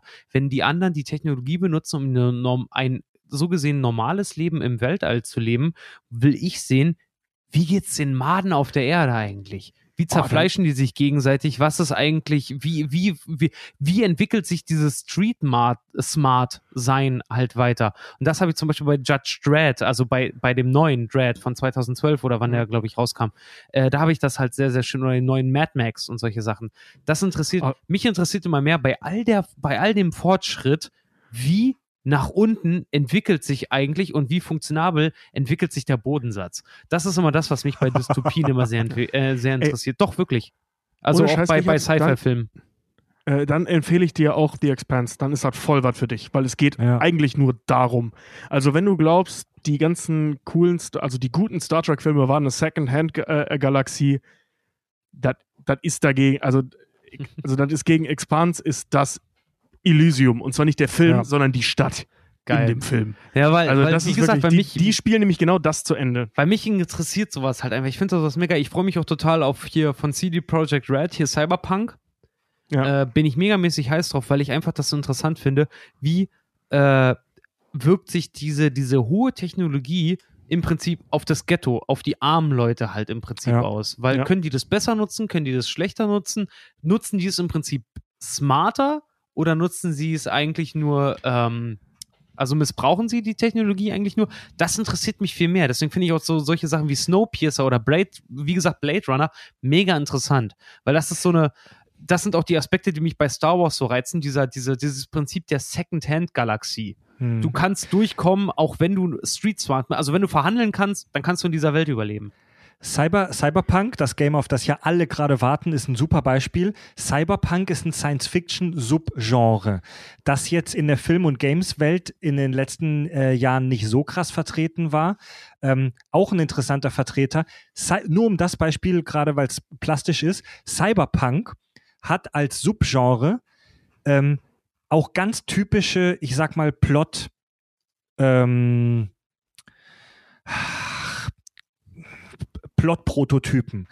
Im Subgenre Cyberpunk ist es meistens so, dass so der einfache einzelne Mensch, der um sein Überleben in der überfüllten Großstadt kämpft, gegen die große, übermächtige Firma, die Company, kämpfen muss. So, die Welt wird äh, regiert von übermächtigen, bösen, kalten Firmen und der einzelne Mensch in seinem Hochhaus, der kaum genug zu fressen hat, muss sich dagegen irgendwie behaupten. Das ist so typisch Cyberpunk. Mega geil. Ja, finde ich aber auch Ja. toll, weil das sind halt auch so Sachen, die hier halt auch in Total Recall oder zum Beispiel auch in den Spielen, in Computerspielen halt Deus Ex Machina halt auch fortgeführt haben, dass jemand, der einen normalen Job hat, äh, plötzlich in die Situation gebracht wird, äh, sich mit diesen technologisiert äh, erweiterten Menschen auseinanderzusetzen, die halt nicht wie er von der Ja. Regierung irgendeinen, irgendeinen geilen Ultrascheiß gestellt gekriegt haben oder von der Firma, sondern irgendwo auf dem Schwarzmarkt sich so aller, ich denke da immer so an das Beispiel von den Russen und den Amerikanern bei der Raumfahrt, dass die, dass die Amis halt irgendwie unzählige, gibt doch diese schöne Anekdote, die Amis haben unzählige äh, Millionen Dollar dafür entwickelt, dass ähm, es ein Kugelschreiber entwickelt wird, der auch in der Schwerelosigkeit schreibt. Und die Russen schicken halt ihre Leute halt einfach mit einem Bleistift nach oben. Was ein urbaner Mythos ist, Ganz aber genau. Grund, das, grundsätzlich, die Story das- ist klar, ja. Ganz genau, das ist so ein urbaner Mythos, aber das, das lässt sich halt auf so viele Aspekte halt irgendwie anwenden. Ja. Und gerade im, im, im, im Zeiten von Sci-Fi, weißt du, ich sehe halt auch online, äh, sieht man halt dann halt auch solche äh, Geschichten von irgendwelchen Kindern in Indien, die mit Lego-Stein und Lego-Technik halt irgendwie funktionierende äh, äh, äh, fehlende Gliedmaßen bauen, also funktionierende Artificial Hände und Arme und so eine Scheiße halt Mhm. irgendwie bauen, nur mit dem, mit dem technischen Verständnis dahinter. Und das finde ich macht, macht Ja. ein Sci-Fi, das macht das Genre Sci-Fi für mich so interessant, weil ich sehen möchte, wie es eben nicht, ich mag, ich mag dieses hochpolierte, mag ich zwar auch, aber ich mag es nicht so sehr wie, wie das Dreckige. Die, die sich wirklich aus dem Schlamm dann da irgendwie rauskämpfen, das sehe ich sehr gerne. Also um meine, um mein Ding noch zu adden, ich, was für mich ein guter Sci-Fi-Film ist, da, das ist ein bisschen ein Add-on zu dem, was Tobi jetzt gerade schon gesagt hat. Für mich sind bei guten Science-Fiction-Werken zwei Dinge wichtig: Plausibilität und Konsequenz. Ja. Plausibilität, d- es muss nicht alles realistisch sein. Das kann es bei Sci-Fi ja sowieso nicht, weil wir viele Sachen nicht wissen. Aber die Regeln, die sich der Film in seiner Lore, in seinem Worldbuilding steckt, die muss er respektieren. Aber das ist ja im Prinzip bei allen Filmen so. Und Konsequenz, ich mag es, wenn solche Ideen zu Ende gedacht werden. Ja, also we- wenn, wenn so ein Ding bis ins Kleinste weiter gedacht wird. Wenn du, du hast dieses eine Novum und du überlegst dann, wie sieht das aus? Wie kann das im Alltag? Welche Effekte hat das? Und das finde ich das Spannende bei Science Fiction. Ideen, die einfach zu Ende gedacht werden. Und ich hasse es, wenn Ideen dann nicht zu Ende gedacht werden und oberflächlich bleiben. Ja. Ja. Ja, ich weiß, Weil was das- du meinst. Ich, ich finde das, ich find das Auf so der anderen Seite muss aber auch so ein bisschen Raum für Spekulation immer sein. Laserschwerter Klar. sind uns bis heute nicht erklärt worden und alles, was wir darüber wissen, kriegen wir auch nur mit durch äh, Fantheorien. Ja, gut, das ist richtig, ne? Aber ja, es ist so ein bisschen bis zum gewissen Grad, also du kannst, du kannst ja nicht alles erklären. So, wenn, wenn Star Trek sich jetzt da hinstellt und mir erklärt, der Warp-Antrieb äh, funktioniert aus äh, einem gewissen Balance zwischen Materie und Antimaterie. So, dann ne- si- si- sitze ich jetzt da und denke so, geil, Technik. So, und dann denkst du drei Meter weiter und denkst du, okay, das erklärt einfach gar nichts. Das erklärt einfach nichts. Ja, vor allem die erste Abgesehen Frage, davon, die dass die mir nicht welche- erklären, was Antimaterie sein soll. Ja, ganz genau. Ähm, ist- die erste Frage, die kommt, ist, welche Antimaterie? Ja, ja, genau, aber, aber eben auch so, ja, okay, das Antimaterie Verhältnis, gibt's, Leute, ne? Ja, mag ja sein, aber das, weißt du, so die, diese, das, das erklärt mir einfach, eigentlich klar. erklärt mir diese Klar. Aussage gar nichts. Natürlich. Aber So, in der Handlung wenn, schon und das ist cool. wenn die uns wirklich erklären könnten, wie das funktioniert, könnten wir das bauen und die Macher von Star Trek hätten den Physik-Nobelpreis. Gene Roddenberry, Retter der Menschheit. ja. Ja, aber da finde ich das dann halt dann äh, schöner, dass solche Sachen wie zum Beispiel Futurama, äh, die machen das halt besser. Äh, dass du halt dann solche, solche Abnormalitäten halt damit erklärt hast, dass äh, der Professor halt zum Beispiel äh, alles im Universum, was in irgendeiner Weise kompliziert ist, halt runtergebrochen hat aus die simpelsten Eigenschaften, weswegen er seiner Crew das immer erklären kann. Gut, ich, ich gehe jetzt einfach mal darüber hinweg, dass Richard behauptet hat, Futurama würde Dinge besser erklären als Star Trek. Das lassen wir jetzt einfach mal. Das hat auch so ein bisschen das, wehgetan, ja. das lassen wir es einfach mal so stehen, okay? Nein, ich sag nicht, dass. Du interpretierst das falsch. Ich sag nicht, dass sie das leichter erklärt haben. gesagt, ich sag einfach, nein. besser. Nein, ich, sa ich sage, sie machen es besser, aber sie machen es besser dahingehend, äh, dass sie es den Leuten besser zugänglich machen. So, bam, fick dich. Deine Mama. Ja. Ja, also abschließend Mann, Science das Fiction ein, ein, ein, ein ultraspannendes, ein ultraspannendes Genre, Verzeihung, fiktional-ästhetischer Modus, mega vielseitig und wer sich, wer sich da noch weitergehend äh, interessiert und beschäftigen möchte, auch mit der Geschichte, mit Frühwerken, da gibt es unfassbar viel Scheiß, Mann. Da gibt es unfassbar viel geile Literatur und geilen Scheiß und sehr gute Filme, sehr gute Serien. Manchmal bin ich traurig, dass ich irgend, dass, dass ich irgendwie so viel von dem Scheiß schon kenne und dass man da irgendwie selten überrascht wird. Aber hin und wieder kommt ja doch noch mal eine Perle wie die Expanse zum Beispiel. Ähm, Für mich persönlich Die- The Orville. Ich glaube, das wurde als Comedy-Serie gepitcht und dann hat einfach, ähm, Ja, dann hat hier, wie ist er denn? Seth MacFarlane. Äh, Seth MacFarlane hat einfach äh, eine Sci-Fi-Serie gemacht. Das wurde Seth- als Comedy ja. gepitcht und dann hat er plötzlich eine Sci-Fi-Serie gemacht. Die, die Orville startete als Star Trek Persiflage und ist mittlerweile irgendwie geiler als das eigentliche Star Trek. Nichts gegen, nichts gegen Pic. Wir reden irgendwann auch nochmal über die neue Serie Picard. Die ist schon ganz geil, hat aber auch Schwächen. Guckt euch die Orville an, Leute. Guckt euch die Orville an, besonders die zweite Staffel. Welcher ist denn euer guckt euch, guckt euch The Lieblings-Sci-Fi-Film? Expan an, Alter. Mein, Ja, ey, Tobi hat mein- mir gerade mein schon neues Game ich of guck mir, Thrones. Ich gucke mir The Ja. Expanse auf jeden Fall mal an. Mal ganz ehrlich, Jungs, äh, was ist denn euer Lieblings-Sci-Fi-Film? Nicht Serie, Ich- Film. Kann nicht, ich kann dir nicht sagen, welches mein Lieblings-Sci-Fi-Film overall ist. Das ist einfach zu viel Scheiß. ja. Klingt jetzt cheesy, aber ich liebe alle meine Kinder. Aber ich kann dir sagen, welcher mein Lieblings, ich kann dir sagen, welcher mein Lieblings-Sci-Fi-Film so der letzten drei, vier Jahre ist. Und das ist I Am Mother. Da geht es darum, dass in einer postapokalyptischen, völlig verwüsteten Welt, also so Terminator-esque, Mhm. völlig verwüstete Welt, in der die, in der gar nichts mehr, der kein Stein auf dem nächsten mehr steht, ähm, sehen wir einen Mikrokosmos in einem Bunker, wo eine künstliche Intelligenz, ein Roboter, ein Kind auf, versucht aufzuziehen. Ich möchte gar nicht mehr sagen, weil ich da nichts spoilern will. Das ist für mich persönlich so der geilste Sci-Fi-Film der letzten drei, vier Jahre. I Am Mother. Ich, ich habe ihn leider nicht gesehen. Ramona hat ihn im Kino gesehen. Die äh, ist eigentlich, also mittlerweile schon, aber zu dem Zeitpunkt noch nicht so äh, ähm, Sci-Fi-mäßig unterwegs. Die schwörte auch mega drauf und hat mir von der Handlung erzählt. Es ist so ein bisschen wie, wie, wie diese, diese, diese äh, äh, äh, Grundidee von, von ähm, Horizon Zero Dawn, ne? Also die, die Grundidee der Backstory. So, Ja. Was nach der Apokalypse passiert, ja. Ja. Genau, finde find ich mega spannend. Also ich glaube, der beste Sci-Fi-Film, den ich in den Guck letzten den mal, Jahren eigentlich müssten wir über den mal sprechen. Ich, ich wollte ihn tatsächlich heute gucken. Ich habe es einfach tatsächlich vergessen. Der Also ist ich noch wirklich vergessen, ihn zu gucken. Der ist noch sehr frisch, aber da wir aus äh, geheimen Quellen wissen, dass der demnächst bei einem großen deutschen Streamingdienst für Umme guckbar ist, können wir den vielleicht bald mal in Angriff nehmen. Sehr gerne. Ähm, also ich glaube, der, da ich den noch nicht gesehen habe und Games nicht zählen ähm, und Serien auch nicht, äh, würde ich sagen, ist es, glaube ich, Upgrade. Hm. Kannst du Weil- kurz in drei Sätzen sagen, worum es in Upgrade geht? Ja, ähm, also vor Upgrade hätte ich übrigens Arrival gesagt, da wäre ich schon zu alt. Ähm, Also in Upgrade geht es darum, dass jemand äh, verletzt wird, bla bla, und dann halt eben ähm, über, äh, ich sag mal, technische Verbesserungen sein Körper wiederhergestellt wird und er dann in einem mehr oder weniger Zwiespalt zwischen seinem Gedanken und der KI, die seinen Körper steuern, steht. Und die beiden Ja. versuchen, so ein Rätsel zu lösen. Also Mhm. die KI und er, die im selben Körper stecken. Der Mega ist, spannend. der ist querschnittsgelähmt und Das durch einen. KI-Chip kann er sich dann wieder bewegen. Und was daraus entspinnt, ist fantastisch. Ist ein Low-Budget-Film. Ey, das ist Aber ein Sci-Fi-Indie-Film und, Ja. und Upgrade ist sagenhaft gut. Wirklich. Ein geiles, Beispiel, Kino, ein geiles Beispiel dafür, dass gute Sci-Fi-Filme kein großes Budget brauchen, sondern es Ja. kommt auf die Idee an und wie man die Ja. weiterspinnt. Ja. Richard, Und hast- äh, in dem Fall sogar auf den Schauspieler, weil der spielt das echt gut, diese zweigesteuerte Art. Du meinst Das der, er schon der, gut. Der Tom Hardy, Bod das Tom Hardy Body Double.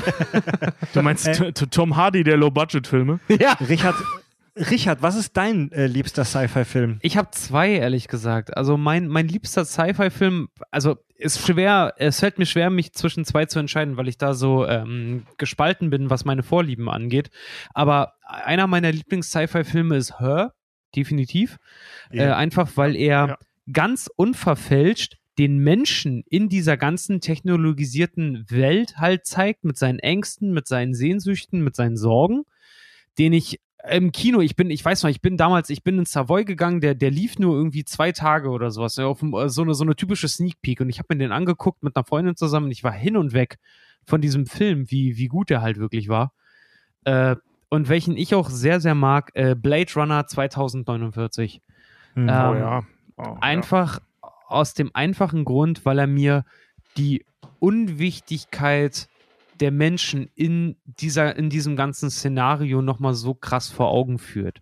Durch seine Größe, durch seine Dunkelheit, weil es ist ein sehr, sehr dunkler Film phasenweise, ähm, und durch seine höhere Prämisse in der Interpretation, also dass halt ähm, mehr Wert auf den Fortschritt gelegt wird, Mhm. Als auf das, was wir, als, als, als, als auf das gelegt wird, was wir Menschen an Fortschritt selber noch leisten können. Rein evolutionär. Also halt, dass die Evolution, Evolution übergangen wird durch die, durch das technische Verständnis des Menschen, was schon pervers an sich ist. Und da finde ich Ja. halt, dass dieser Film, der war leider auch ein totaler Flop, aber die beiden Filme, das sind meine beiden absoluten Lieblings-Sci-Fi-Filme, muss ich ganz ehrlich sagen. Ja. Obwohl ich auch hier Upgrade und Co. mag ich auch sehr, sehr gerne, aber Her und Blade Runner 2049 sind halt wirklich solche Sachen, wo ich sage so, ey, ohne Scheiß, das ist schön anzusehen und die sind einfach geil.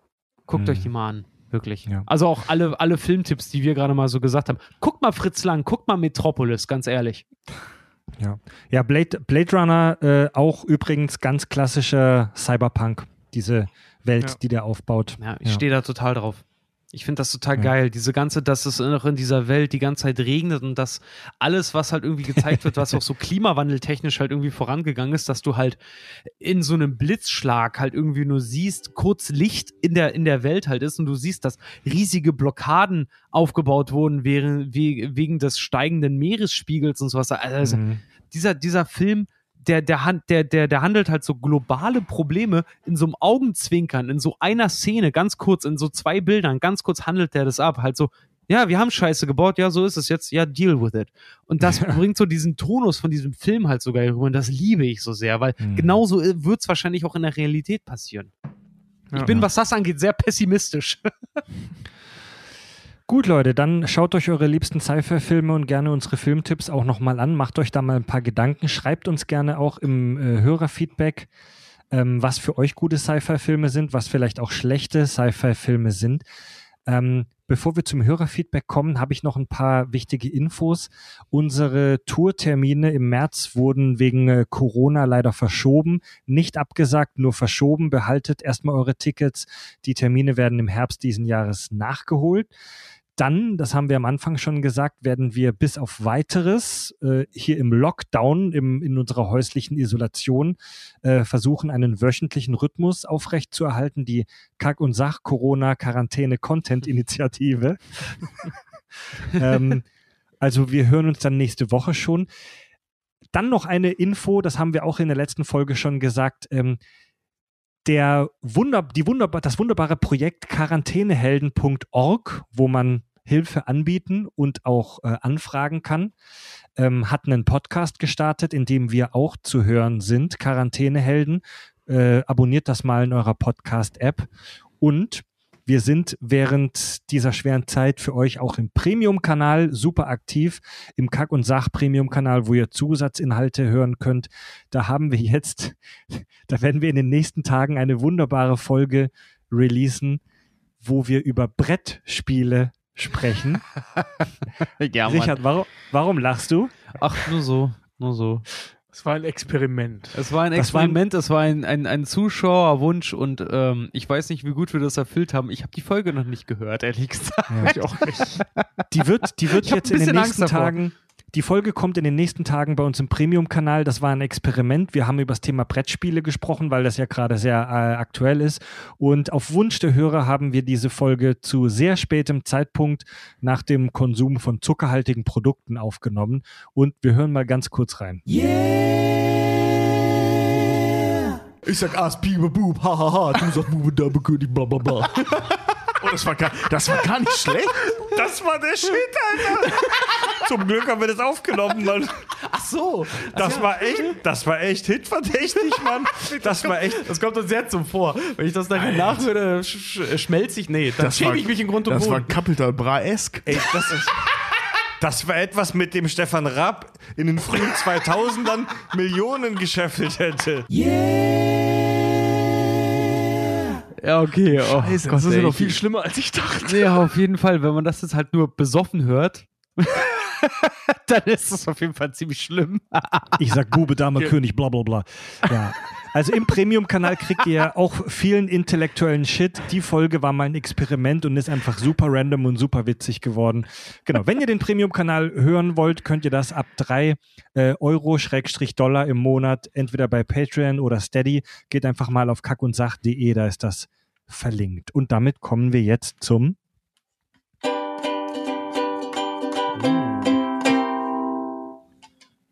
Hörerfeedback. Ich habe extra länger gemacht, Tobi. Was war das? Ich auch. Ich habe noch so Ja, nachgebrummt. Ach so, das klang halt wie so ein unterdrückter Rübs. Ist nicht so leicht, das zu, zu synken über Nee, äh, Video, Videochat, ne? Überhaupt nicht. Ist mega kacke, ey. Thea schreibt, hallo ihr drei. Ich höre soeben eure Quarantänehelden-Podcast-Folge über Mulan und ganz zu Beginn bei eurem üblichen geliebten Quatschgelaber sagt Richard, ähm, er wäre wegen seiner Filmkritiker-Vergangenheit und des Monokels der Monopoly-Mann der Filmwelt. da haben wir halt gescherzt darüber, dass Richard mal Ja. Filmkritiker war. Zeit, um über den Mandela-Effekt zu reden. Dieser steht für das Phänomen kollektiv falscher Erinnerungen und der monokeltragende Monopoly-Mann gehört dazu. Er hat nie ein Monokel getragen. Oh. Dennoch erinnern sich ganz viele Leute an genau das. Ich dachte, das wäre eine Erwähnung wert und dieses Phänomen ist generell sehr interessant. Ich grüße euch, bleibt gesund, Thea. Oh mein Gott, der hat recht. Ha. Der hat, Hat er nie ein Monokel an. getragen? Nee. Okay, krass. Ich hätte schwören können, der hat ein Monokel. auf. Das ist super abgefahren. Den Mandela-Effekt, ich glaube 2003 wurde der benannt, der ist benannt nach Nelson Mandela und zwar super abgefahrene Story. Nelson Mandela ist 2013, wenn ich mich nicht irre, gestorben. Mhm. Also relativ spät jetzt, sage ich mal, in den letzten 20 Jahren, in den letzten 10 Jahren. Aber es gab wohl bei Umfragen ganz viele Leute, ganz viele Leute, die sich, die glaubten, sich an eine Beerdigung in den 90ern zu erinnern, bei der Nelson Mandela schon beerdigt wurde. Die konnten sich teilweise an die Farbe des Sargs erinnern und an irgendwelche Details aus dieser Beerdigung, obwohl es nie stattgefunden hat. Heftig. das ist echt schräg. Ja, und Krass, der Monopoly-Mann hat, also wir haben dir ja auch nicht widersprochen. Ich habe da jetzt auch nicht widersprochen beim Monopoly-Mann, aber er hat nie ein Monokel getragen. Nee, ich, ich google das ja gerade. Das ist tatsächlich ein, äh, äh, logischerweise im Internet ein Phänomen, das äh, äh, schon äh, aufgefallen ist. Ähm, es gibt ganz viele Leute, die sich äh, so verkleiden oder einen Film, wenn auf den referiert wird, grundsätzlich mit Monokel, Monopel, Monokel, mein Gott. Ähm, aber auf dem Spielbrett selbst und auf den Karten kein Monokel. Ja. Gar nichts. Also der Original, wie heißt er, Mr. Pennyworth oder so, der äh, äh, hat Ja. kein Monokel. Nee, Scheiße. Gehstock Der Monopoly-Mann hatte nie Monokel. Nee. Ach krass, das Nee, ist immer sowas vielleicht, was man, was man den Leuten halt gerne zudichtet, äh, Ja. was sie halt, äh, was man gerne möchte, was sie gehabt hätten, aber nie hatten. Das ist der? Mandela-Effekt, Mann. Voll geil. Das ist ja. Ich wusste gar nicht, dass das Irre. beschrieben ist, dass es dazu wirklich äh, betitelten Effekt gibt. Das ist ja krass. Geil. ja, danke, danke, Thea. Ja, Dann, definitiv. dann schreibt Mareike, Hi Jungs, ich wollte mich jetzt auch mal bei euch bedanken. Die Corona-Zeit ist echt nix für gesellige Menschen wie mich. Ich höre euch schon seit Wochen auf Dauerschleife, auch wenn ich schon alle Folgen kenne. Daher äh, war ich auch sehr froh zu hören, dass ihr uns wieder in einem wöchentlichen Rhythmus beglücken werdet. Seit gestern bin ich für zwei Wochen in Quarantäne, weil mein Papa positiv auf Corona getestet wurde. Ohne euch wäre ich also wahrscheinlich spätestens gestern lachend in die Kreissäge gerannt. Nach den letzten Folgen kam mir der Gedanke, dass ihr vielleicht meine imaginären Freunde seid. Ich hätte aber auch einfach, ich hatte keinen Ball zur Hand, schreibt sie. So genug der vielen Worte, vielen Dank, macht weiter so. Hashtag äh, Team Tobi. Ey, Ja. Du hast zwar gesagt Team Tobi, aber Team Richard kann ich so gut verstehen. Äh, für mich ist es, nee, wirklich, für, für mich ist es, äh, also ich habe zwar auch so Phasen, wo ich die Stubenhockerei sehr, sehr mag, aber derzeit muss ich auch sagen, dass die Quarantäne oder halt diese, diese Is- Isolation äh, mir auch echt zu schaffen macht, phasenweise. Weil einfach ich gerne Leute sehe, ich gerne ausgehe, ich gerne essen gehe halt auch irgendwie äh, und einfach auch irgendwann, ich fühle mich überkompensiert. Ich habe keinen Bock mehr zu Hause zu sitzen und zu spielen, ich will raus. Unter, du meinst unterkompensiert. Nee, du kannst ja nichts ausgleichen. Ich, ich habe nee, ich habe zu viel von dem, weil weißt du, was manche Leute mal scherzhafterweise sagen, so ey, wenn Corona vorbei ist, machen wir erstmal ein paar schöne Tage zu Hause am Arsch. Ich werde wahrscheinlich drei Tage nicht zu Hause sein. Ich glaube, Tobi und ich kommen ganz gut mit der Stubenhockerei zurecht, oder? Ja. Also äh, ich muss sagen, mich, mich stresst das ein Ihr bisschen, seid ja auch langweilig. meinem Wohnzimmer mein, mein Arbeitsplatz jetzt ist. Das finde ich ein bisschen doof. Aber alles, also ein bisschen doof ist gut, ich kann schwer abschalten. Ähm, aber ansonsten, ey, du, ich habe das Dragon's Dogma Remake gerade gezockt. Das war mega. Ich werde Karfreitag damit verbringen, Civilization mit ein paar Jungs zu zocken. Das langweiligste Spiel auf diesem Planeten. Das wird großartig. Äh, ich ich komme damit klar. Ich zock gerade auf der Switch Mario und Rabbit's Kingdom. XCOM für Arme. XCOM für kleine Kinder. Geil. Bei mir ist gerade, ich, gut? ich spiele gerade Doom und ähm, Arkham, Arkham Knight. Ich finde es mega geil, aber trotzdem, es ist immer so dieses, ich bin so ein Mensch, ich spiele halt gerne, um mich damit zu belohnen. Und derzeit habe ich nicht Ja. das Gefühl, dass ich so viel geschafft hätte, dass ich mich damit belohnen darf. Ich spiele halt schwer. gerne, um mich von Dingen abzulenken, wie zum Beispiel Ja. von allem. Eine, zu, eine super interessante Zuschrift haben wir von der Christina.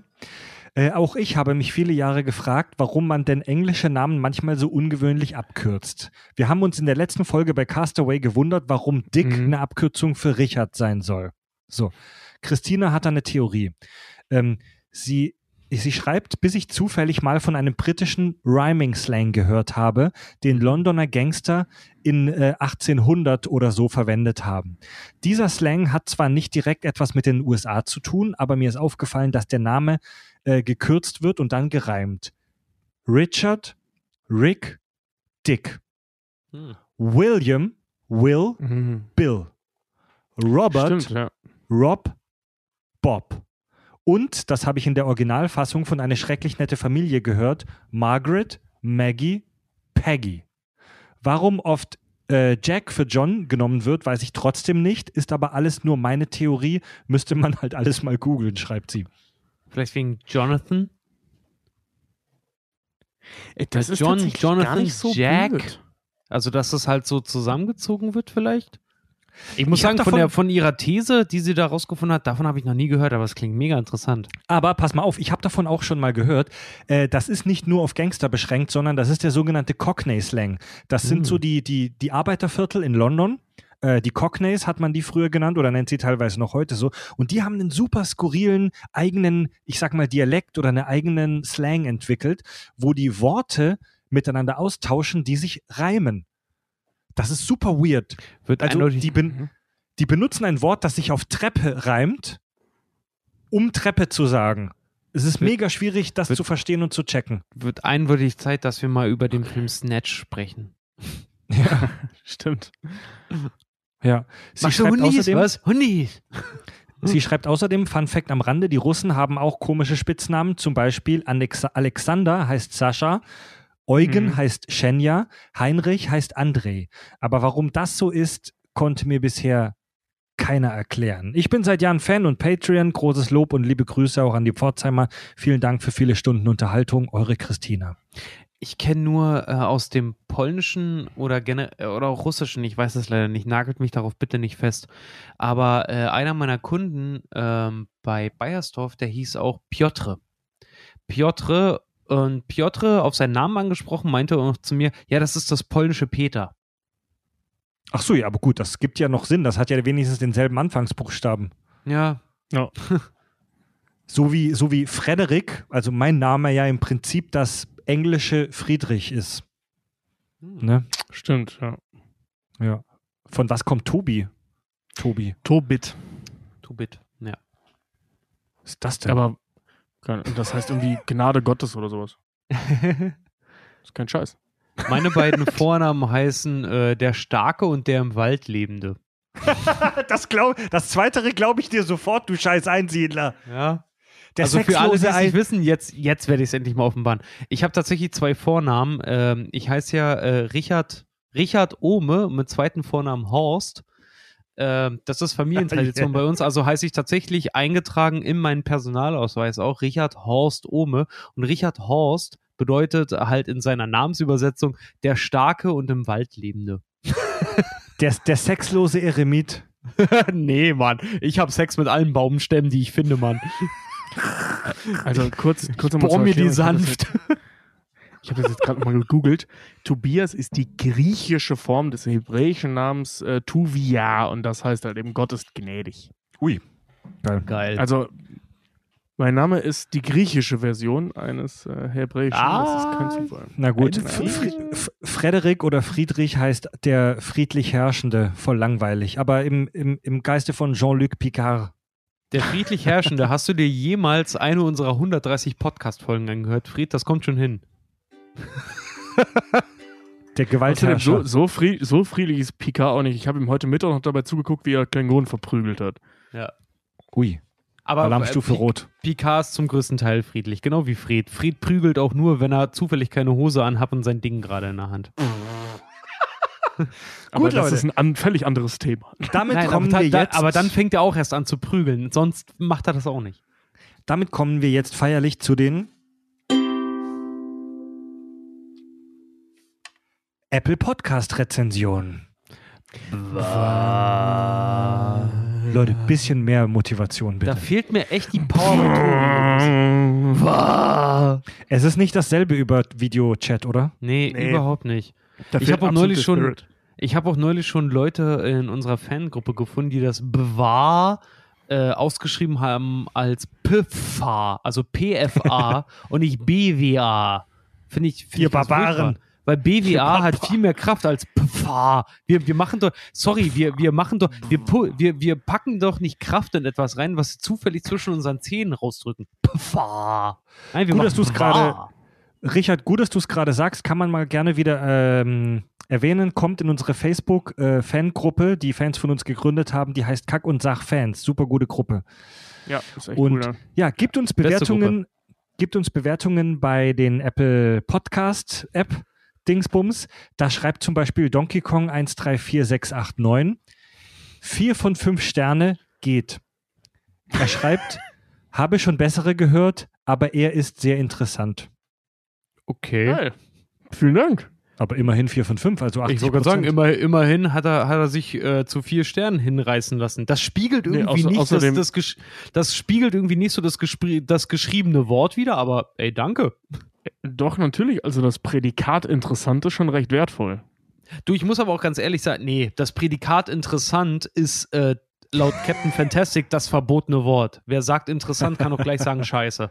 Äh, nee, ich finde einfach, Was ist denn für wir Wichser, nicht, dieser Captain Fantastic? Ey, Ich liebe den Film. Aber das Ding ist halt auch einfach, wir wissen nicht, was das für ein Typ ist. Vielleicht bebt der gerade innerlich. Vielleicht ist das genau der Typ, der neben mir steht, weil ich habe immer das Glück, bei Konzerten genau neben den Nulpen zu landen, die mich selbst in der, in der Steh, in der Stage-Area darauf ansprechen, ich soll doch nicht so hoch springen. Weil sie dann nicht sehen. Ja. Wo du aber weißt, okay, der steht zwar, der bewegt sich aber nicht, also bebt der wahrscheinlich innerlich. Vielleicht ist er Ja, auch so aber ein im, Typ. im, im Kino sind wir dann dafür die Spießer, die andere ermahnen, sie sollen nicht so laut auf dem Popcorn rumkauen. Mir egal, Oh ich, ich hasse das an. auch. Leute, die reden oder viel zu laut Popcorn essen. Ja, Richard hat mal Leute im Kino angepinkelt, weil sie zu laut gegessen haben. Aber dazu ein andermal. Nicht, weil sie zu laut gegessen haben, weil sie laut waren. Gut, dann gibt uns Dorenaut eine 5 von 5 Sterne Bewertung und schreibt die besten Kackgeschichten, wo gibt. Jeder Z-Promi macht heutzutage seinen eigenen beschissenen Podcast. Doch seitdem ich euch entdeckt habe, quasseln mich Reinhard, Tom und Franz praktisch jeden Tag im Auto zu. Herrlich. Warum ist der Podcast so kaktastisch? Nur hier erfahrt ihr, wie Tinky Winky die Dipsy in Lalas Po steckt oder wie gut man auf dem elektrischen Stuhl so abzappeln kann. Weiter so. Grüße gehen raus an meine Freundin, die immer noch mit den Augen rollt, wenn ich so begeistert von euch erzähle. ähm, ja, cool, danke. Das ist, das ist, das ist der, äh, die Magie der Homegrown Podcasts. Ja, ja, stimmt. Wir haben keine, wir haben kein Promi. Okay, wir hatten vor kurzem Doug von SDP, aber wir sind keine Prominente. Wir sind äh, relativ unansehnlich und unbekannt, aber haben uns durch unser eigenes Homegrown Podcast-Projekt jetzt äh, in den Olymp geschossen. Ich muss dazu sagen, wir sind ja auch einer der wenigen Podcasts, die nach wie vor ohne ähm, größeren Support das Ganze ja auch machen. Also Du meinst Support, Support durch ein Label oder durch genau, eine durch, Firma? durch ein Label, durch Ja, eine stimmt, Firma, stimmt. das sind halt wirklich Unabhängig nur wir, halt. wir, wir drei und wir spielen halt auch äh, mittlerweile Ja. bei den, bei den, also in der Mittelschicht sind wir oben angesiedelt. Äh, und das ist, glaube ich, was uns auch so, so gutherzig halt auch irgendwie macht. Also wir sind so die Underdogs, die gerade die Szene, die immer noch die Szene aufmischen.